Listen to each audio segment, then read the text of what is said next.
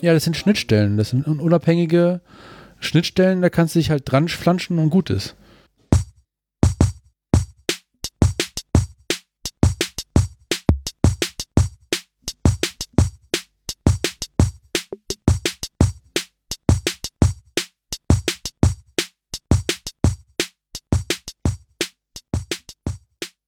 Ich habe das Gefühl, da fehlt Gesang. Ja, auf jeden Fall. In dem Intro fehlt Gesang. Hallo Zack. Herzlichen äh, Glückwunsch, Nanuk. Dankeschön. Da ich bin wir 19 wieder zusammen. Jahre alt geworden. du wolltest eigentlich die Begrüßung machen. Du machst mal die Ja, Begrüßung. Mir herzlichen. Glückwunsch zur Folge Nummer 14. Wir haben heute was ganz Besonderes. Wir nehmen die Folge 14 auf, bevor wir die Folge 13 veröffentlicht haben.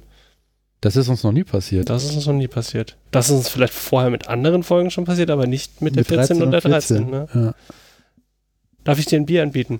Äh, ein halbes bitte, Wir nur machen ich bin das- Podcast. wir wir machen das jetzt wie die, wie Willkommen in der Wirtschaft. Was darf ich Ihnen zu trinken anbieten? Oh, super gut. Ich weiß, das ist nicht gerade bei uns auf die Was? Themen für heute. Ne? Ach so, du wolltest Kaffee, ne? Kaffeebier ist auch gut. Ähm, glaubst du, ich kann dir so, so, so Fragen reinstellen und sagen, hier könnt ihr mal auf diesen Punkt nochmal beleuchten? Ich habe in einem anderen, nicht, nicht Wirtschaftsfolge, aber in einem äh, Geldsystemkritischen oder Wirtschaftssystemkritischen Deutschlandfunk-Nachtstudio oder sowas, Mhm. war das Argument, dass wenn wir nicht äh, unsere 10 Millionen Arbeitslose haben, auch schön gerechnet und so weiter und so Mhm. fort, also eine gewisse Prozentzahl, dann befürchtet irgendeine Zentralbank oder irgendeine Institution eine Deflation oder was Inflation. Und, des, und, und aus, aus dieser Angst heraus müssen wir uns Arbeitslose halten. Ich fand das ein bisschen an den Haaren herbeigezogen. Ja. Meinst du, ich kann da so Fragen da hinschicken so, Vielleicht. in der Wirtschaft? Vielleicht kannst du auch ihnen einfach äh, diese, diese wunderschöne Podcast-Folge, die wir hier aufnehmen, überhelfen und sagen, hört euch mal die ersten zwei Minuten an, während wir Bier trinken. ja. Da ist eine interessante Frage Grüße. dabei. ja. Ähm, wir trinken hier ein äh, schlecht eingeschenktes Insel Cup Oatmeal Stout mit 5,6 Umdrehungen. Seltenes Bier. Mm. Ist in Papier eingefasst, ob das umwelttechnisch Eignet so- sich das großartig als Geburtstagsgeschenk? Ich glaube schon. Ja. Also sind auf jeden Fall äh, es sind auf jeden Fall leckere Biere und es gibt, glaube ich, 35 verschiedene Sorten von denen. Und die haben irgendwie alle eine Goldmedaille. Vielleicht ist auch, auch nur die Brauerei ausgezeichnet worden. Hier steht drauf London's 2017 World Beer Award. Inselbrauerei, neunmal Gold. Flaschenreifung. Und hinten drauf steht auch noch, ist hier so, ein, ähm, so, eine, so eine Karte, wie so ein, äh, er sieht ein bisschen aus wie eine Schatzkarte. Ich weiß nicht, wie sich dieser Graph nennt. Also man hat halt mehrere Achsen. Ri- mehrere Achsen. Die eine Achse ist, äh, also die Achsen sind kreisrund angeordnet und dann äh, sind da, ähm, ist da auf der Achse herb, würzig, fruchtig, weinartig, sauer, holzig, Espresso, Schokolade Und leer. und leer.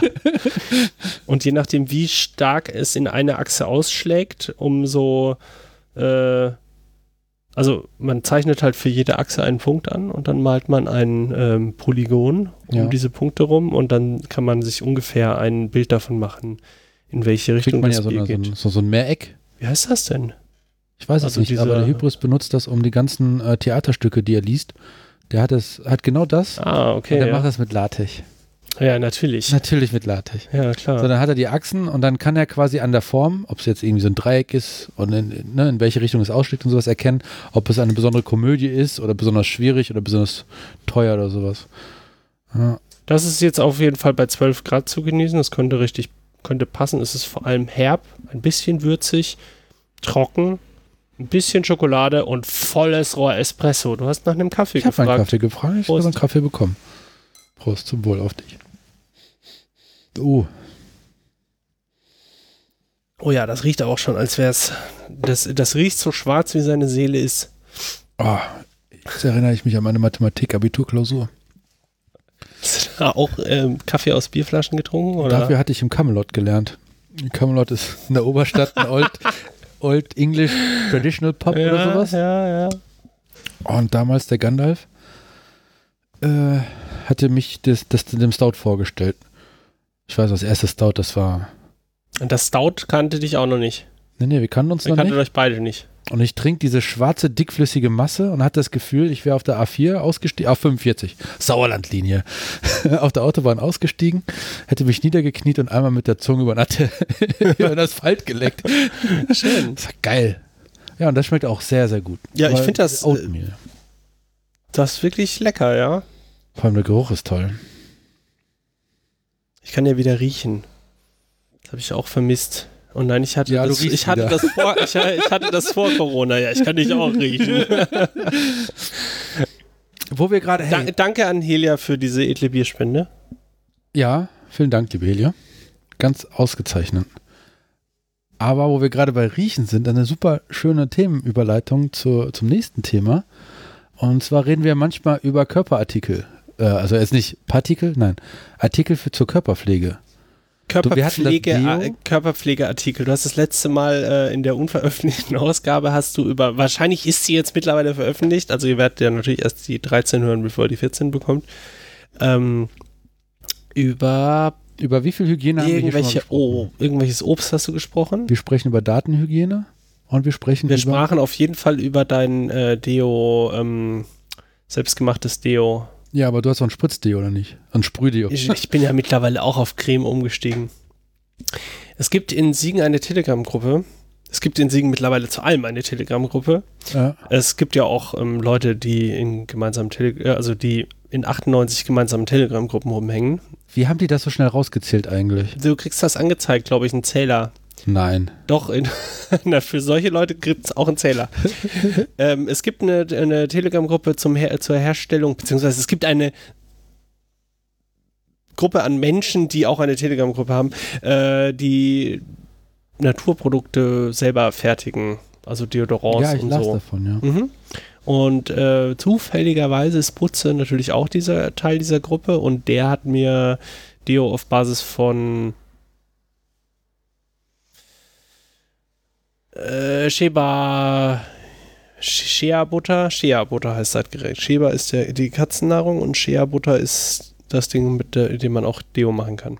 Naja, Zwei auf jeden Dinge, Fall. die ich nicht wusste. Auf jeden Fall äh, ist das großartig. Also da ist irgendwie Natron und ein paar ätherische Öle dran und dieses Zeugs und dann schmierst du es unter die Achseln und ähm, das funktioniert. Das ist besser als das Sprühdeo. Aber über das Sprühdeo haben wir sicher auch schon gesprochen, ja. Und du hast mir bestimmt auch schon von deinem Kokosdeo erzählt. Ja, da bin ich übrigens runter. Äh, ich benutze jetzt diese, diese, diese, diese, diese äh, Deo-Creme aus dem Unverpacktladen. Und da merke ich direkt einen Unterschied. Äh, einen angenehmen Unterschied, wenn man für so ein, so ein, so ein, so ein Creme-Deo nicht Löwensenf extra scharf benutzt. nee, ich hatte irgendwie die Salzkörner, die vermisse ich in diesem, in diesem, in der Creme. Die Creme ist weich. Die so Salzkörner oder waren das Natronkörner? Nee, ich hatte Natron und Salz mit Ah, okay, reingetan. okay. Weil das merke ich jetzt. Ich merke jetzt, dass äh, Natron, dass das halt körnig da ist. Das ist halt nicht aufgelöst worden da in dieser Shea-Butter. Ja. Und wenn das, wenn du das so reibst, dann merkst du halt, dass da halt schon diese Natronkörner noch am Start sind. Das hätte man wahrscheinlich auch optimieren können. Muss es denn cremig sein, ist meine Frage. Also ich finde cremig zu cremig, definitiv. Ich bleibe jetzt dabei, weil ich unterstütze den Unverpacktladen. Also meinst du so Flocken? Das ist unangenehm. Also die Flocken musst du wirklich anwärmen, damit du das verstreichen kannst, weil sonst bleibt es ja nicht haften. So. Ach Da so. finde ich eine Creme eigentlich netter. Und sie pflegt auch gleichzeitig noch die Haut. ich Du weiß äh, nicht. kennst ja das, ne? Ähm, ähm, un, äh, unreine und ähm, vor allem raue Achselhaut. Das ist Ja. ja bekannt, das Problem. Ähm, ja, und was kann man dagegen machen? Man kann äh, Kernseife in ein Seifentäschchen tun oder überhaupt irgendeine Seife. Und das kannte ich nicht. So Seifentäschchen? Das ein Täschchen. Täschchen. Für, für Seifen. Die sind äh, aus Wurmwolle oder so irgendwie so gewebt. Aber da das sind so Peeling, Stacheldraht drin oder so, keine Ahnung. Es ist angenehm, aber es hat einen Peeling-Effekt, definitiv. So angenehm wie Stacheldraht halt ist. Ja.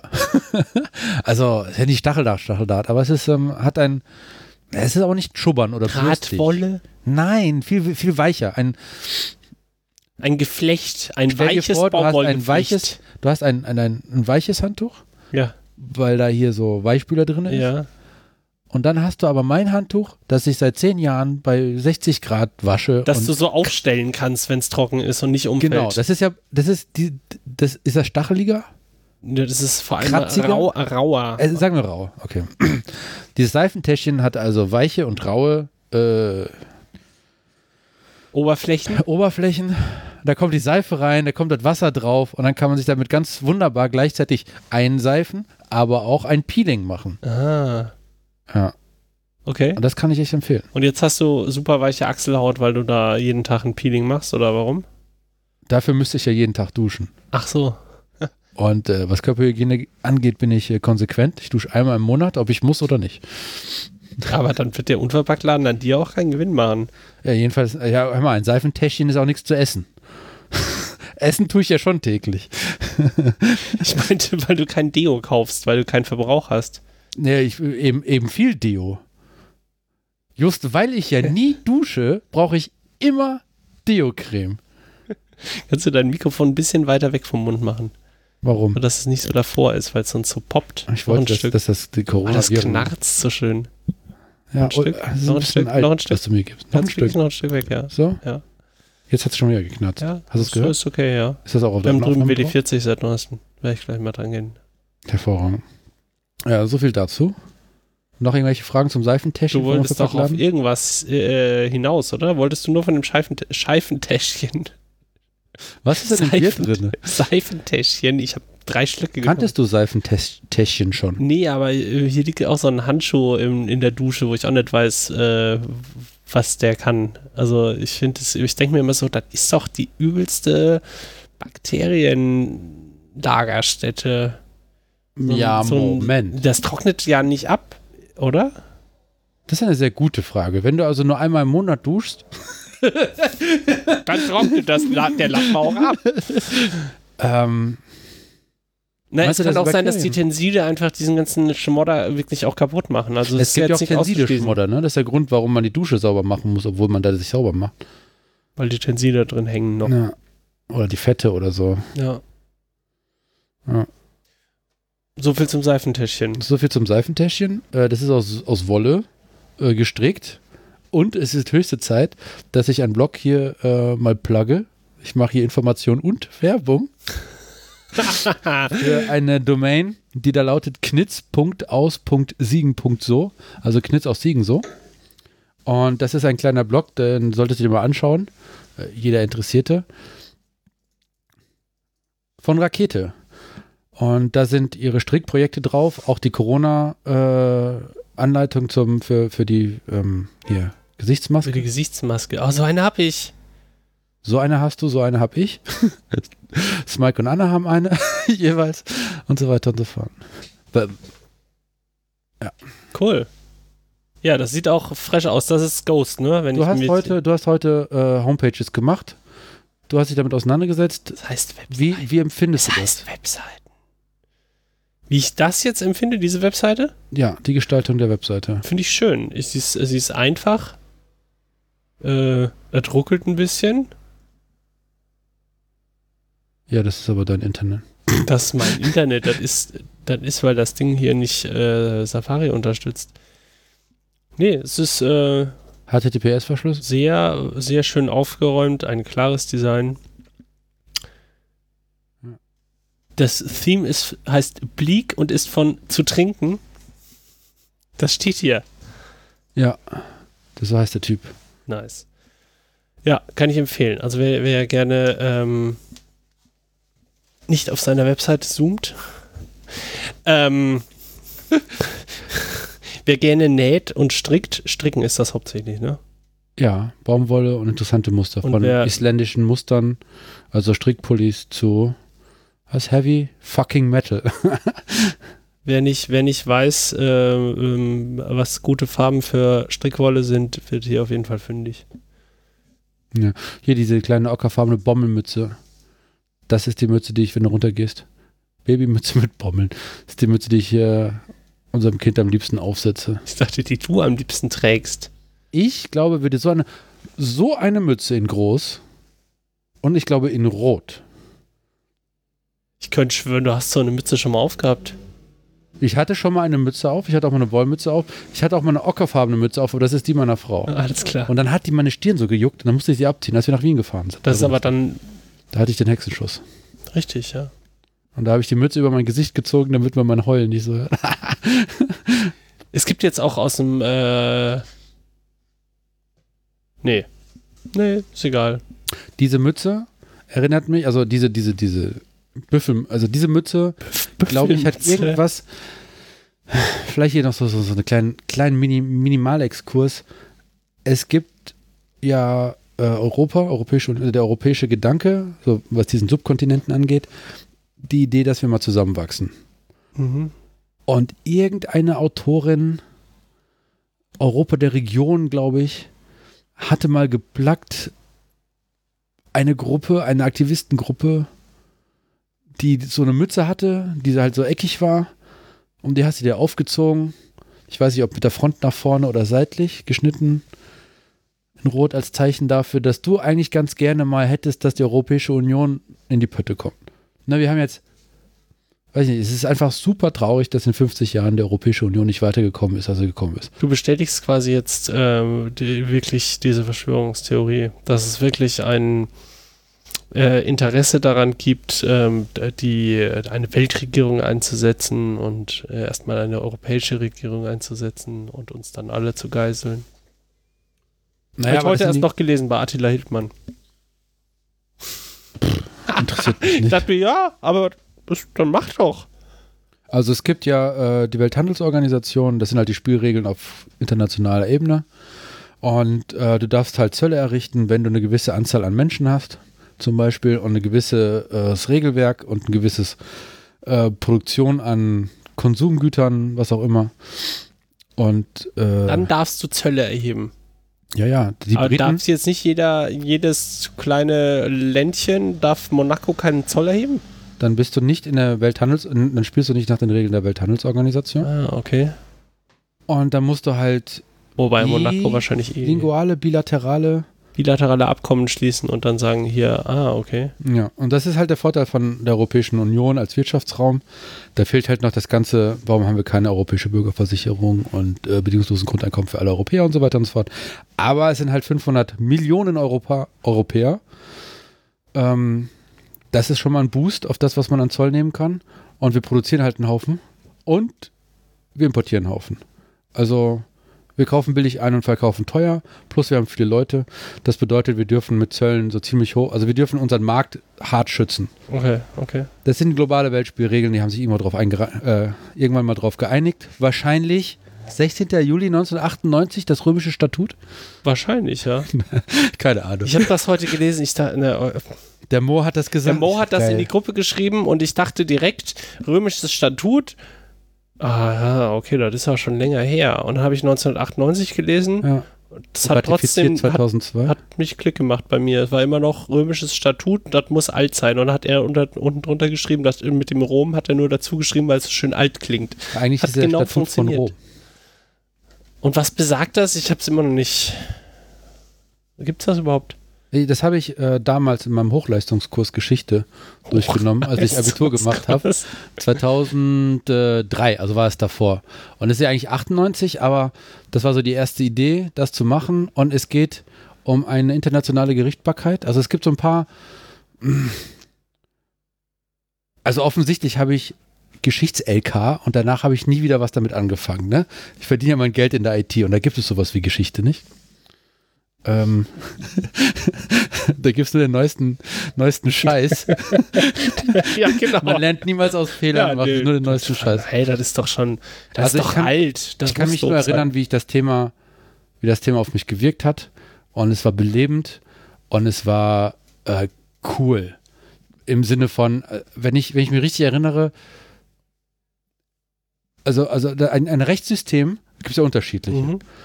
Und das, das klassische kontinentaleuropäische unterscheidet sich vielleicht von dem englischen und dem amerikanischen in dem Sinne, dass wir diesen Code Zivil, das geht zurück auf äh, Napoleon, haben, wo halt irgendwie Gesetze immer aufgeschrieben werden und die gelten dann für alle, Mhm. auch den König. So, und ähm, ich glaube, das Angelsächsische ist da anders. Die haben halt gesagt, so, ja, wenn jemals ein Gericht über einen Fall irgendwie entschieden hat, dann machen wir das halt auch so. Ist das immer noch so? Nee. Doch. In, in, in äh, England. In the US of A und in the UK ist es auch so, ja. Äh, Ja, dass sie, die haben keine niedergeschriebene Verfassung. Das habe ich irgendwie auch, das habe ich schon gehört, aber haben die sonst, müssen die doch irgendwelche Gesetze aufgeschrieben haben. Na, die haben echt ein langes Paper Trail an Gesetze, die sie jeweils hatten. Ja, aber da, ist, da verlierst du ja völlig die Übersicht. Ich meine, die Leute kriegen es ja noch nicht mal hin, jetzt zu unterscheiden, ob sie in NRW äh, in, in, in, sich die Nägel lackieren lassen dürfen oder nicht während Corona. Es ist eigentlich die perfekte Vorbereitung auf WhatsApp-Gruppen und Telegram-Chats. Ja, stimmt eigentlich. Du bist Jurastudent, kriegst eine neue Tele wirst in eine Telegram-Gruppe eingeladen, Finde raus, wie die Regeln sind. 30.000 Nachrichten, alle lesen. oh nein! Ich hoffe, es ist, es ist nicht wahr, was du gerade gesagt hast. Aber es, hat, es, hat, es hätte ja dann zumindest den Vorteil, dass man sich stets und ständig mit der Werdung der aktuellen Situation auseinandersetzen muss. Ja, ne? das hat, weil, weil ist Gesetze, doch- es gibt ein paar Leute, die können die Gesetze halt auch, die verstehen die Gesetze nicht in dem Sinne, dass sie nicht wissen, warum sie da sind. Ne? Die, Okay. die schreien dich dann einfach an. Nehmen wir mal an, du bist, äh, bist ein, eine jagende Person und äh, bist im europäischen Inland auf Jagd, äh, nimmst das Flugzeug nach, sagen wir mal, was hast du gesagt, Estland? Mhm. Bist du auf eine große Yacht eingeladen, also mit Nach G. Estland. Ja, in Estland gibt es ja den estonischen Grauwolf. und die Nebelkrähe, keine Ahnung. Du bist halt dahin mit der Waffe und jetzt fliegst du wieder zurück. Hat Zweitmanns Heil und Schüsseltreiben und Jagdhorngetute und Strecke gelegt und Blut gerochen und so weiter und so fort. Jedenfalls kommst du zurück, äh, aus dem Flieger raus, Gepäckband. Da ist deine, was hast du da für eine Waffe? Steyr. Ich habe wirklich keine null Waffen? Ahnung von Waffen. Steyr mannlicher K98K, irgendwie so eine erste Weltkriegswaffe oder zweite Weltkriegswaffe. Okay. Holst du dir also raus und äh, natürlich hast du Munition dabei. Und natürlich, aus dem Flugzeug. Wir sind jetzt geflogen. Wir sind erst nach Estland geflogen mit und deiner Waffe und deiner mit Munition. der Waffe. Minus Okay. die fünf Schuss. Du Minus hast vier die- Schuss okay. Wald gesetzt. und äh, mit dem fünften hattest du äh, ein Tier ermordet, beziehungsweise Weidmanns Heil und der heilige Hubertus war auf deiner Seite. Und Das äh, Tier habe ich jetzt auch im Koffer dabei, oder was? nee, das hast du direkt vor Ort gegessen. Ach so, okay. Das Meerschweinchen. Das historische Das ist so ein Meerschwein. Eis, Eisschwein. Aber darum geht's nicht. Es geht darum, dass du dann mit deiner Waffe und deiner Munition durch den Zoll musst, wieder auf bundesrepublikanisches Gebiet. Du darfst doch gar nicht ausreisen damit, oder? Natürlich darfst du aufreisen. Mit einer Waffe? Ja, warum nicht? ist ein freies Land. Weil das andere Land sagt, geh weg? Ja, gut. Also, das heißt, also Ja, irgendwie du darfst ja erstmal mit der Waffe raus. Ob du woanders mit der Waffe rein darfst, ist abhängig von dem anderen Land. Okay. So, und wahrscheinlich gibt es sowas wie ein europäisches Waffengesetz. Hab ich noch nie von gehört. Das jetzt, ich bin gespannt, wo diese Reise hinführt. Mein Punkt ist, ein Gefühl für Gesetz zu bekommen. Im Sinne von, warum haben wir das Gesetz? Was ist eigentlich damit gemeint? mhm. Weißt du, meine Lieblingsweisheit, vergesst die Worte, dann verstehst du den Sinn. Fällt mir gerade schwer, aber ja. So, du hast den, du hast halt diesen Gesetzestext, der, der würde dir sagen, wenn du mit der Waffe wieder zurückkommst nach Bundesrepublik Deutschland, kommst du irgendwo an den Zoll vorbei, dann musst du das bei der Grenzkontrolle da, darlegen, dass du halt deine Waffe mit wieder zurück mit reinbringst. Und dann Mhm. gucken sie dir auf den Waffenschein und auf die Waffennummer, auf die Waffenteile, zählen deine Munition durch, gucken, dass du das äh, Rohr auch schön sauber gemacht hast, weil wo gehen wir denn sonst hin, wenn hier keine sauberen Waffen sind und so. Ich nehme an, das ist genauso wie bei Waffenexporten. Deutschland exportiert doch auch Waffen und so. So, und jetzt bist du dieser Zollmeister. Und wenn du, du kannst jetzt, du siehst jetzt mich mit der Waffe da rumläufen. Und da kannst du lieber zack verschiedene Aktionen machen. Entweder lässt mich einfach durchwinken, weil du denkst, ah, Typ mit der Waffe, was soll schon schief gehen? Wird schon passen. Ja, ich, wahrscheinlich habe ich dann noch so, so einen grünen Filzhut auf, eine Pfauenfeder und so weiter und so fort. Und das Jagdhorn bammelt, lässt sich am Lederbändel äh, um die Hüfte. Kommt Kann- zum Punkt. Du könntest aber auch erstmal sagen, hier, äh, du hast vergessen, die Waffe äh, vorzuzeigen, mach das mal. Muss mal anmelden. Zum Beispiel. Kannst du sagen? Und dann sage ich, ah, ja, sorry, habe ich vergessen. Äh, oder du kannst erstmal sagen, hier, äh, ist das, haben, haben Sie da eine Waffe? Ich, habe eine Waffe. Und äh, dann haben sie auch einen Waffenschein. Ich sag, ja, ja, ja, natürlich, einen Waffenschein. Ja, aber dann sollten sie doch wissen, dass gemäß Jagdgesetz, na, na, na, Mhm. schieß mich tot. Na, na, na, na. Was haben sie denn mit der Munition gemacht? Ja, bla, bla, bla, sie müssen dann auch eine Grenzkontrolle und so weiter und so fort. Und das ist halt, die- das Gesetz ist ja immer, die Situation ist immer dieselbe, das Gesetz ist immer dieselbe, aber die Art und Weise, wie man mit dem Gesetz umgeht, ist in diesen drei Situationen immer sehr unterschiedlich. Und das meinte ich. Wenn ein amerikanischer Mensch die ganze Zeit die Geschichte seiner äh, die, die, die, die, Ausreden und Erklärungen, warum sein aktuelles System so ist, wie es ist, kennen muss und er muss diese ganzen Jahre und Jahrhunderte durcharbeiten, dann hat er ein anderes Verhältnis dazu, als wenn du einfach äh, die aktuell geltenden Gesetze auswendig lernst. Und dann stehst du da und meinst du, du wüsstest, du könntest dich aus und wüsstest alles, aber du hast halt nicht diese, diesen, diese, diese dreidimensionale Sicht dahinter. Das hast du aber doch im deutschen, im deutschen Gesetzen auch, dass da ähm, oft erstmal abgewartet wird, bis ähm, also we- weiteres entscheiden die Gerichte so nach dem Motto. Nein, Das hast du in Deutschland auch. nein, Natürlich. nichts weiteres entscheiden die Gerichte. Alles weitere beschreibt Ja, ein alles Bundesgesetz weitere beschreibt ein so. Bundesgesetz. Aber äh, okay, dann gibt es diese, diese, äh, diese Klausel nicht, aber du hast trotzdem das, äh, also mir, mir, mir, mir ähm, ist diese Floskel im Kopf, ähm, ja, da gucken wir mal, wie die Gerichte entscheiden. Also das gibt es ja in Deutschland auch, dass du, dass du sowohl die Historie kennen musst, dass du dich mittlerweile auch auf, ähm, auf andere Fälle beziehen kannst, dass du das anführen kannst. Du kannst es nicht so machen wie in den USA mit, ja, das Gericht hat das aber schon mal entschieden, also müsst ihr auch so entscheiden. Aber so einfach ist es jetzt nicht. Also ich glaube, da würde dir jeder Jurist ähm, an die Gurgel springen und sagen, so, das, so einfach ist es aber nicht. Wir lernen hier nicht nur Gesetze auswendig. Also wenn es ein guter Jurist ist, springt er mir nicht an die Gurgel. Ja, stimmt. Würde ich, dir- würde ich ihm auch nicht raten. mein, mein Linksausleger mal hier. Also gut, einigen wir uns darauf, dass Es ist Unterschiede die unterschiedliche Gibt. Ja, ja, das auf jeden Fall, klar. und, und wie internationalisierst du das? Um jetzt zurück auf das Statut von Rom zu kommen. Was da besagt denn das Statu- Statut von Rom? Ein Haufen. Ein Haufen. Aber es sagt zum Beispiel ähm, keine Strafe ohne ein Gesetz.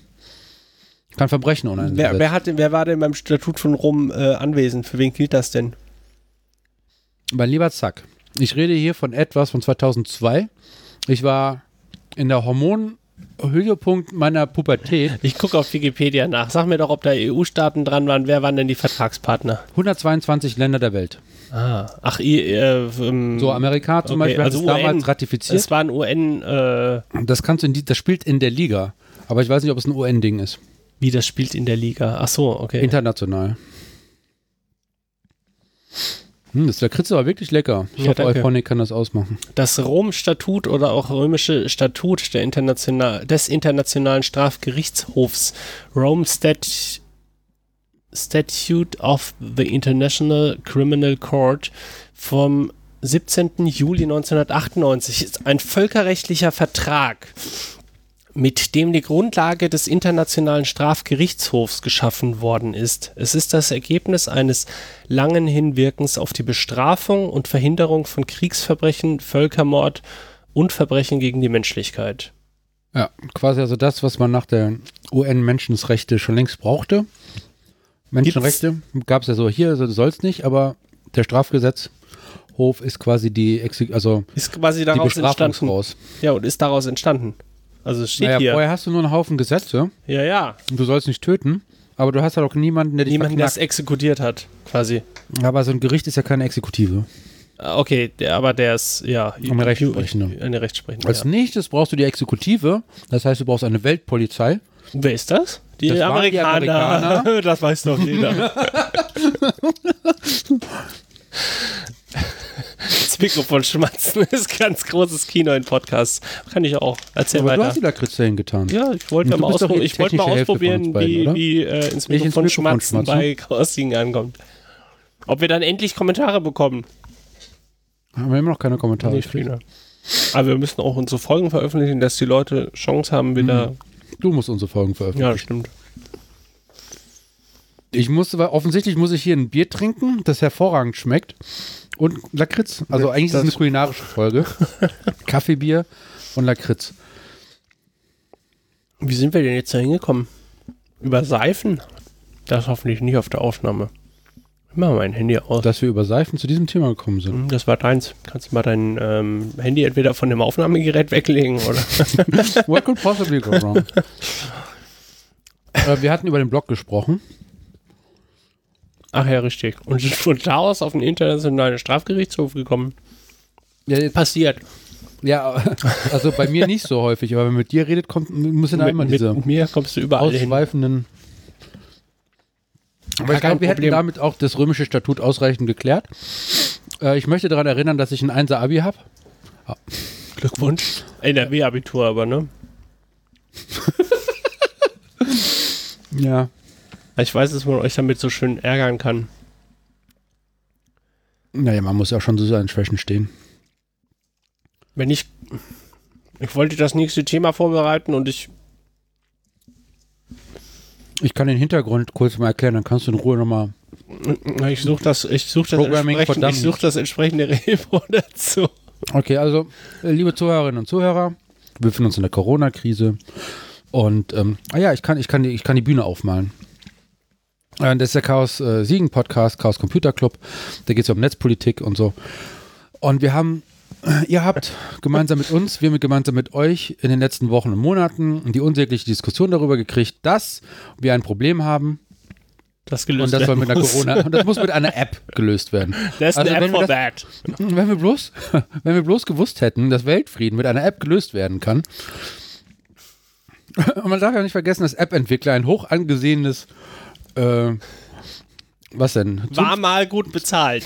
Ist, War glaub mal ich, gut ist, es, bezahlt. ist es nicht mehr. Ich habe den Absprung warum nicht? geschafft. weil sie sich nicht als Arbeiterklasse gesehen haben und keine Gewerkschaft gegründet haben. ITler sind die Leute, die am wenigsten in einer Gewerkschaft organisiert sind die sollten sich alle schämen. Ich habe heute einen, äh, einen Bericht äh, gelesen auf Heise, dass es äh, irgendwie zwar überall Krise ist und alle werden entlassen, aber das scheint IT nicht zu interessieren. Nö, wir sind nicht systemkritisch. wir werden nicht angehustet. Wir können im Keller sitzen. Wir können uns trotzdem noch unsere Jobs aussuchen, wo wir So, wollen. jedenfalls hatten wir halt diese, diese, haben wir ja diese Diskussion Corona-App. Und ähm, mittlerweile wird gar nicht überhaupt hinterfragt, ob, ob Technik alle unsere Probleme löst. Und Na es doch. gibt in Chaos Computer Club ähm, Diskussion und auch Anerkennung der Gegenargumentation, die sagt, Technik hat bis hierhin einmal alles schlimmer gemacht. Vielleicht ändern wir die Art und Weise, wie wir Technik anwenden, weil Technik ein ähm, zweiseitiges Pferd ist. Zweischneidiges Schwert. Und Das ist praktisch, das kannst du doppelt von hinten aufzäumen.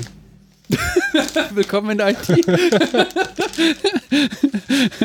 Und ähm, in der Diskussion jetzt um die Corona-App sind wir im Chaos eigentlich schon eingeweibt. Wir, wir kennen diese grundsätzliche Fundamentalkritik und wir akzeptieren die auch. Na, nicht alle Probleme sind mit Technik zu.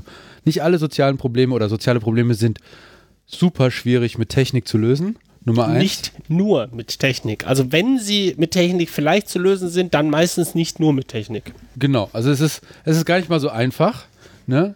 Nur weil ein, ein, ein Mensch im schwarzen Kapuzenpulli vorbeikommt und aussieht wie ein Hacker, heißt es nicht, dass er ein Halbgott ist. Nicht nur ein Halbgott. Könnte aber sein. Es könnte aber sein. Er ist ja ein äh, Hacker. Ähm, also das, das ist schon klar. Ich weiß nicht, ob es der großen weiteren Bevölkerung klar ist. Also wenn ich sehe, wie, wie die äh, Unterhaltungselektronik den Alltag so durchdrungen hat mit äh, Bluetooth, Internet und so weiter und so fort. So ein kleiner Staubsauger räumt dir, äh, saugt dir deine Wohnung zum Beispiel und schickt die Daten deiner Wohnung irgendwo hin und dann fragst du dich, was, was soll denn mit den Daten? Ich Naja. habe keinen Staubsaugerroboter. Das sagt er nur so. Ach so, nee, ich meinte dich nicht. Ich weiß. Das klang aber Also, ich, wenn ich, ich brauche hier auch nur zu gucken und weiß, dass du auch keinen Staubsauger hast. Ich will wieder das nächste Mal getrennt podcasten. Wir sitzen hier übrigens auf 1,50 Meter Abstand, nicht, dass das irgendwie hier.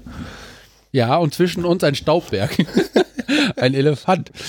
Naja, also es gibt halt diese, die, es gibt auch diese Fundamentalkritik und ja, okay, gut. Herzlich willkommen, wir wissen Bescheid. Technik ist nicht das Allheilmittel und nicht nur ein Allheilmittel und so weiter und so fort. Wir wissen auch, dass die Art und Weise, Smartphones herzustellen, seltene Erden und so weiter und so fort, ganz selten recycelt wird. Äh, kleine Kinder machen sich ja die, die Welt blutig, ähm, die Umwelt wird vergiftet und so weiter. Ja, wissen wir auch. So, aber ihr dürft nicht vergessen, es waren nicht die Hacker, die gesagt haben, wir brauchen eine App. Wer hat denn das eigentlich gesagt, wir brauchen eine?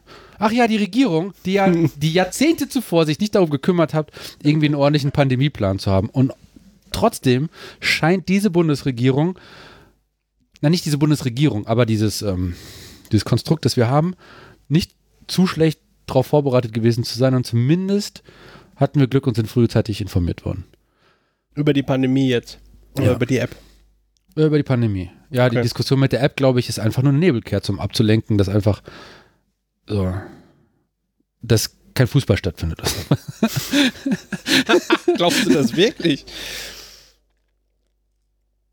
Also, Also es ist ich ja bin beim. THW Ja. und beim THW gibt es und auch bei der Feuerwehr, bei allen Hilfsorganisationen gibt es so eine Stabsstellen und es gibt Ausbildungen, wie in Krisenfällen zu reagieren ist. mhm. Das ist ausgearbeitet und alt und wird seitdem gehegt und gepflegt und aktualisiert, auch was die Sprache angeht, was die Grafiken angeht, was die Verteilung angeht. Es gibt eine THW-App. löst auch, löst auch da das soziale Problem. so, bei all dieser Vorbereitung zu, ähm, weiß nicht, das geht ja von, von kriegerischen Auseinandersetzungen runter bis zu Naturkatastrophen und dazu gehört irgendwo auch ABC, biologische Kampfeinsatzstoffe, was auch immer, Pandemien und so. Also irgendwann gehört da auch eine Pandemie zu oder eine, eine, irgendeine ansteckende Seuche oder was. Gibt es. Mhm. Aber nie ist da drin eine Idee von, ah, jetzt brauchen wir eine Corona-App. So, weil wenn der Gedanke schon da wäre, dann Dann wäre die App ja vielleicht auch schon da. oder ja, da hätte man sich auch gedacht, Ja. meinst du nicht, Okay. dass das Nein. Weil, ähm, also es sind ja nicht nur, sind ja nicht nur, also erstens sind, äh, sind ja mehrere. Ja, natürlich. Erstens sind ja mehrere Länder der Meinung, dass sie diese App brauchen. ja, Man kann auch an der, an der Umsetzung und an der Wirkung und so weiter von der App, da, da kann man sich natürlich drüber streiten, aber wir haben irgendwie, glaube ich, erkannt, und das ist, glaube ich, auch wissenschaftlicher Konsens, dass wir das Ding jetzt nicht so schnell loswerden und dass wir irgendwie eine, den Virus, das Virus. Und dass wir irgendwie einen Ausgleich brauchen zwischen, ähm, wir, wir machen alles dicht und ähm, wir versuchen irgendwie Contact äh, Tracing zu machen. Also wir versuchen nachzuvollziehen, wenn sich eine Person angesteckt hat, mit wem hatte die Kontakt, denen sagen wir alle Bescheid, oder also die Person ist infiziert, die Person hatte Kontakt mit so und so vielen Leuten, wir sagen den Leuten Bescheid, die gehen in Quarantäne und die Ja. nachfolgenden Personen, die mit diesen Leuten eventuell Kontakt hatten, sobald sie infektiös werden, die schützen wir dann. Und das sieht erstmal so aus, als könnte eine App das unterstützen, weil was, was die App ja macht, ist, dass sie bildet quasi das Gesundheitsamt nach. warte mal, äh, Aber ich Ja, wollte auch überhaupt gar nicht so tief da App? rein. äh, wollte ich so tief rein? Ich hatte noch eine Idee, noch einen Gedanken. Aber dann habe ich meine Füße hier oben drauf getan. Das ist wirklich sehr gemütlich. Ja. Ist auch der einzige Ort, der nicht sehr staubig ist. okay, also ähm, ähm, ich glaube, ich muss, ich muss aber als Pressesprecher von Chaos Computer Club zumindest gesagt haben, Technik löst nicht alle Probleme, ja. aber sie kann, man kann damit auch Schönes schaffen, Ja. definitiv. Ähm, und natürlich sind wir sehr datensparsam, privatsphäre-affin. Ja. Und da gab es die Diskussion zwischen äh, zentral Ja. und dezentral. Ja. Und wenn es schon, was mich erstaunt hat, ist, dass die grundsätzliche Diskussion, wir schaffen die Smartphones wieder ab, die ist nicht wirklich aufgeflammt. Können wir aber auch nicht machen, weil wir dann wären wir zu Technologie. Wie wir schaffen die Smartphones wieder ab. Was, wie? Wie meinst du das jetzt in dem Zusammenhang? Naja, ähm, die Smart, also die, in Europa hat jeder im Durchschnitt ein Smartphone. Ja. Ja. Ist das eine hinreichende Annäherung, also Ja. ausreichend so? Ja, ja, ungefähr. Kommt bestimmt hin. Und ähm, es gibt viel Kritik daran, dass das ja eigentlich eine technische Wanze ist.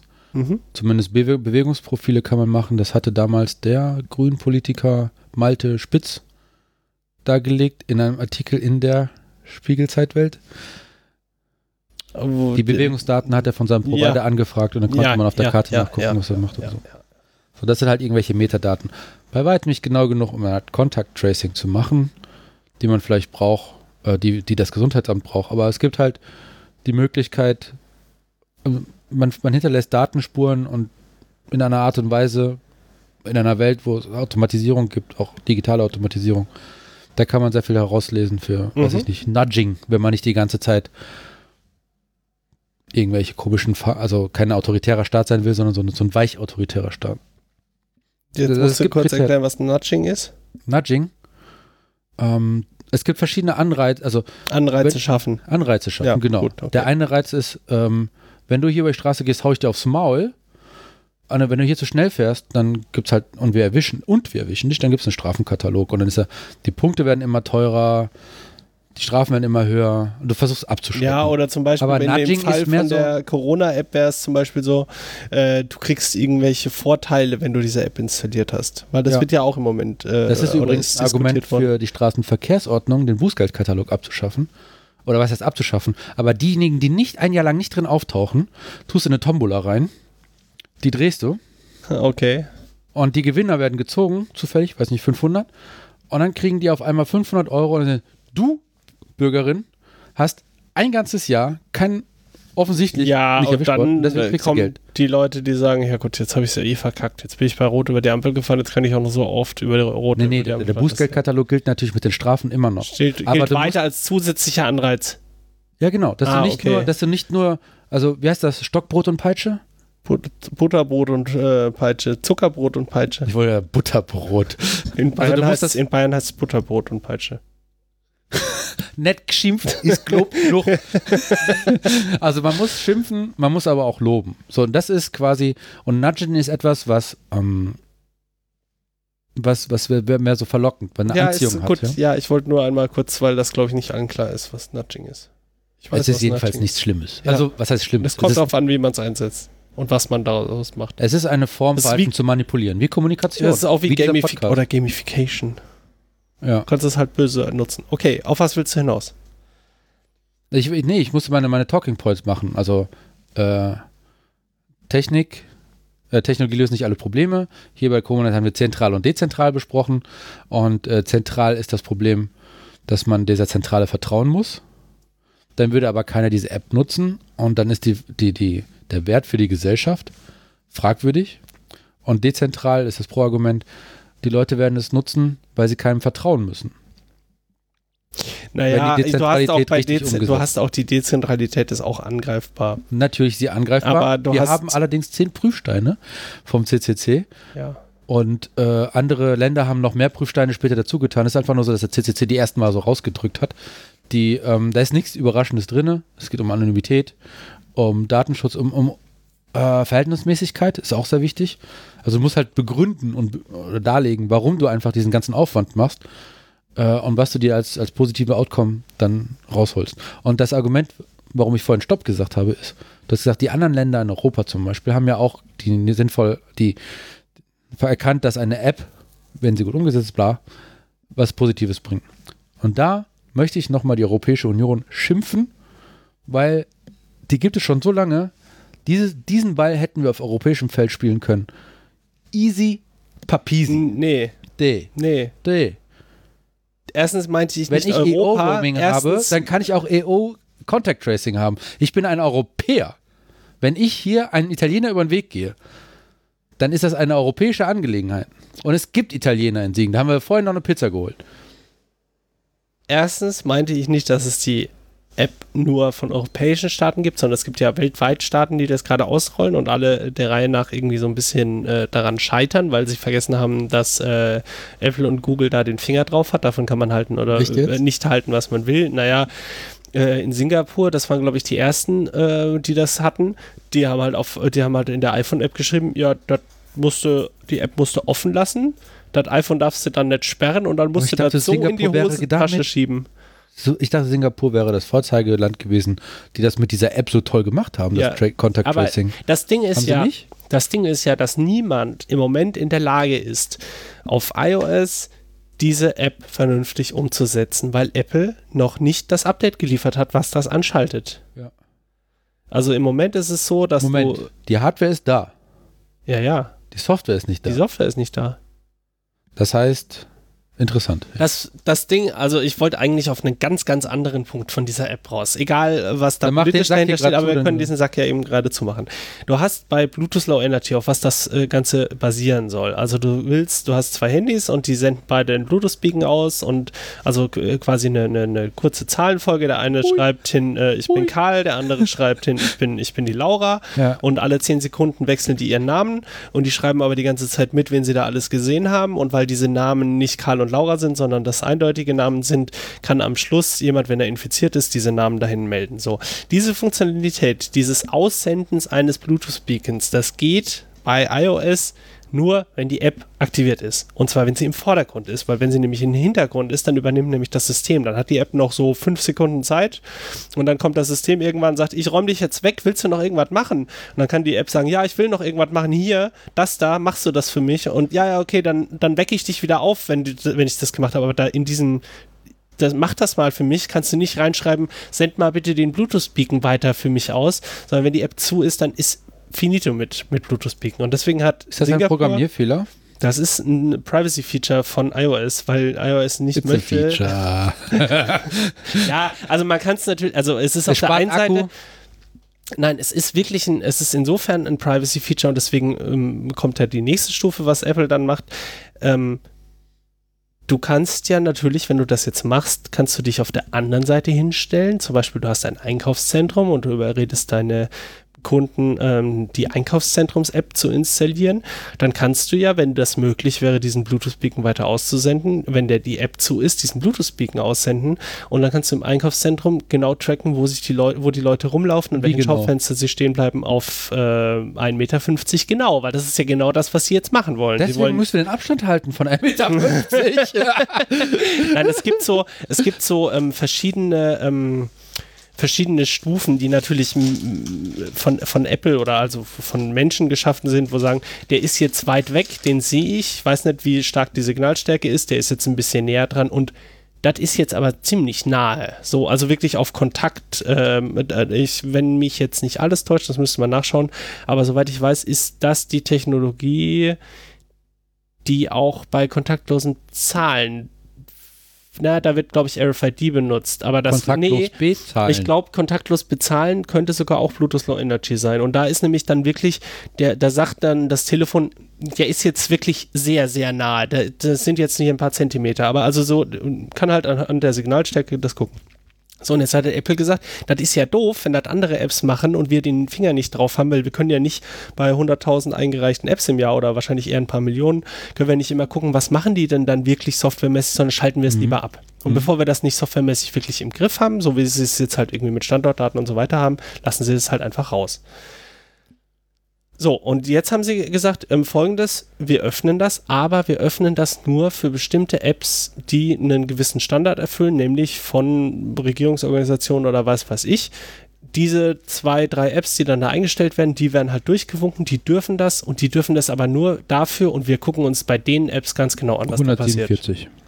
Es gibt 147 Länder. auf der Welt. 147 Länder. Da ist ja die Frage, ob sie es dann bei jedem durchlassen oder ob sie bei Katar sagen, ihr habt ja wohl, einen- ihr habt ja wohl einen Schuss. Und die hätten sich auch Sachen sparen können, wenn die Europäische Union eine Sache rausbringt. der Punkt, weil du gerade gesagt 27 hast, äh, der, 26. der, weil du gerade gesagt hast, es müsste Europa ähm, sein. Nee, das müsste weltweit sein. Weil wir reden ja jetzt gerade darüber, dass die Inlandsflüge in Europa wieder äh, losgehen, wo ich mir so frage, ja, das ist das, was wir eigentlich abschaffen wollten. Wir müssten über weltweite Flüge reden und wie, wie, wie wir das handeln. Aber das ist natürlich auch nochmal ein anderes Thema. Also jetzt, das ist ja, Ja, mal ich weiter verstehe weg. dein Argument.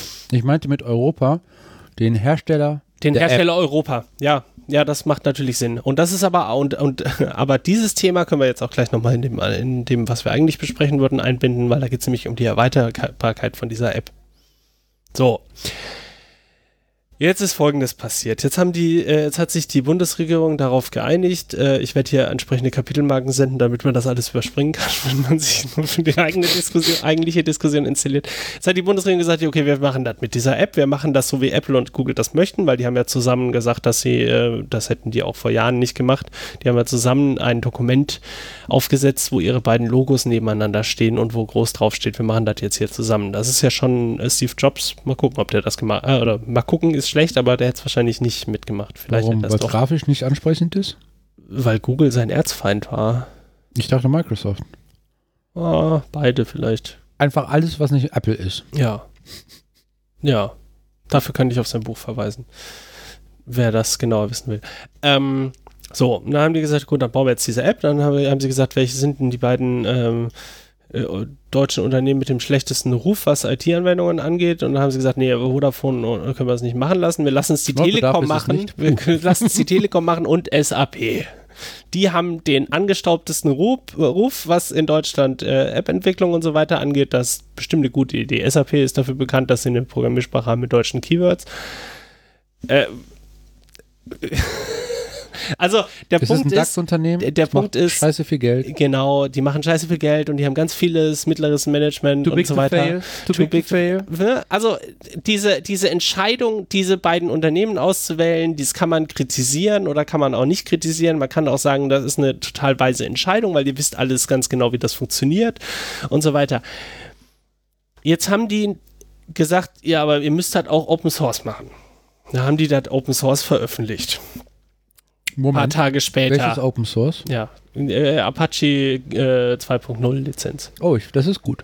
Ja, kriegen sie, weiß gar nicht, ob sie damit durch den Store kommen. Also du kannst nicht ähm, mit beliebigen Open Source Lizenzen Echt? kommst du nicht Ah. in den Apple Store. Nein. Also da sind ganz viel, äh, natürlich kommst du mit Open Lo- Source Lizenzen durch den Store, aber du kommst nicht mit allen durch. Du kommst nicht mit einer, ich glaube mit der GPL kommst du nicht durch den, durch den, App, äh, durch den App Store.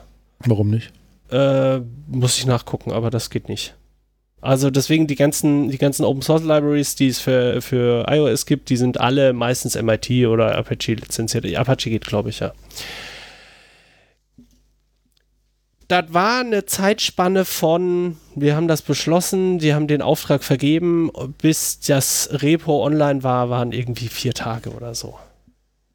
Mhm. Dann kam dieses Repo online und das Repo, und das haben viele überlesen, das haben sie dann auf GitHub gehostet und das Repo nennt sich, also es gibt einen, einen Team, oder äh, ich weiß nicht, ja doch, es ist ein Team, äh, das nennt sich Corona-Warn-App und da gibt es ein Repository, das war das erste, was sie veröffentlicht haben und das ist CWA für Corona-Warn-App minus Documentation. Da liegt die Dokumentation drin und nicht die App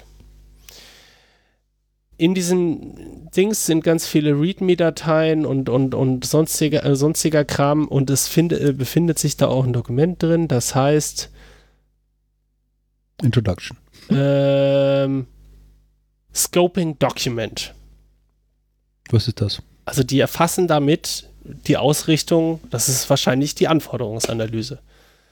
Naja, sie stecken den Rahmen ab. Ne? So, was sie ist stecken den, und was ja, ist oder sie stecken den, genau, richtig. Also genau, sie legen fest, nicht, was wollen Abschaffung des wir. Kapitalismus ist auch nicht ja, drin. genau, und dann das, CO2-neutral ist auch nicht drin. Genau. Und es gibt ein, eigentlich einfach ähm, Sachen, die man in so ein Dokument nicht reinschreiben muss, so dass man den Kapitalismus nicht abschaffen muss, weil das ist relativ klar. Die verwendete Sprache ist Deutsch. Das kann im Zweifel wichtig sein. Ah. Also ich habe Für das Dokument? Sie lesen einen für das, deutschen Text. na, naja, für das Dokument nicht, aber es kann zum Beispiel Sorry. wichtig sein, in dieses Dokument zu schreiben, die verwendet, das steht, das steht tatsächlich in diesem Dokument drin und es steht in diesem Dokument auch drin, dass die es Programmiersprache. Das ist, nein, nicht die Programmiersprache, sondern die Sprache des Dokumentes ist Deutsch und es gibt auch ein Englisch, ist, ne, deswegen schreiben sie es da rein, es gibt auch ein englisches Dokument. Das wird immer übersetzt, aber da wir hier in Deutschland sind, kann es sein, dass das englische Dokument nicht so aktuell ist wie das deutsche. Das steht da Richtig. drin und das finde ich auch total sinnvoll, dass das da drin steht. Und dann steht aber noch ganz viel anderer Kram drin. Und zwar steht da nämlich drin, Punkt 1, Introduction, Punkt 2, User Journey. Was ist eine User Journey? Was ist eine User Sag, ich Journey? habe das Gefühl, ich sollte wissen, was das ist, weil ich ja Diplom Wirtschaftsinformatik Ich habe das mal, ich der habe das vorhin Universität mal, Siegen bin. ich habe das vorhin mal nachrecherchiert. Da können wir noch mal später drüber nee, ich bin reden. wirklich Diplom Wirtschaftsinformatik. ja, ich weiß. Ich habe eine Urkunde. Ich Das weiß. Und ich finde es. ich war letztendlich etwas fassungslos, als ich äh, feststellte, das eine müsste ich nochmal nachprüfen, das andere ist wirklich so, äh, dass die Wirtschaftsinformatiker in ihrem Bachelor mittlerweile in ihrem, äh, in ihrem Studienablaufplan, der ja bei einem Bachelor sowieso relativ fest ist, ich schweife kurz ab, das Programmieren am Ende des Studiums lernen. Lernen ist sowieso in, mit Das du, Programmiersprachen Schluss. und das, das Programmierpraktikum, ja, Propra heißt das. Ja. Es gibt anscheinend auch wirklich. ich es gibt, drauf. es gibt, Ich hoffe, ihr ein, seid nicht lost. es gibt einen Kurs in, einem, in dem Wirtschaftsinformatik-Bachelor, das ist eine Frage, in Siegen, der sich mit Programmieren beschäftigt. Ja. Nee, ich frage ich dich oder was? das war eine? Frage. Ich, Du das fragst war, mich? Ja, ja, also wie war es denn bei dir? Damals. Ja. Nach meinem Hochleistungsleistungskurs Nach Geschichte. In Geschichte, ja. Hast du für, Programm äh, für Programmieren keinen Platz mehr im Gehirn gehabt, oder was? Ähm, ich habe ja nun mein Studium in der Rekordzeit von 23 Semestern, äh, abzüglich Urlaubssemester, absolviert. Also eigentlich in Regelstudienzeit. Äh, ich habe ich hab, äh, teilgenommen an einem Programmierpraktikum. Eins und zwei. Und dann gab es ein, ähm, mh, gab es und bei, in, in diesem Blog wie hieß das Programmieren vielleicht, gab es viele Wahlpflichtfächer, Wahlpflichtfächer und da gab es sowas wie objektorientierte Programmierung 1, 2, 3. 3 wurde nicht mehr angeboten. Und äh, da Also habe es ich noch ein bisschen programmiert. mehr. Ja, ja. Also, also in, in meinem Studienplan hätte es eigentlich zwei Programmierpraktikas oder Arbeiten geben sollen. Ja, das ist richtig. Eine im Vorstudium und das andere im Nachstudium, oder wie das heißt. Hauptstu Hauptstudium. Nachstudium ist Bier trinken. Okay, Ja. ich kann, äh, okay. Also es äh, scheint aber nach hinten geschoben worden zu sein. Ich weiß nicht, die, also als ich da angefangen habe, war ich begeistert zu erfahren, dass ich derjenige bin mit der wenigsten Programmiererfahrung. Weil die Leute, die da waren, die haben alle in ihrer Freizeit schon längst äh, programmiert.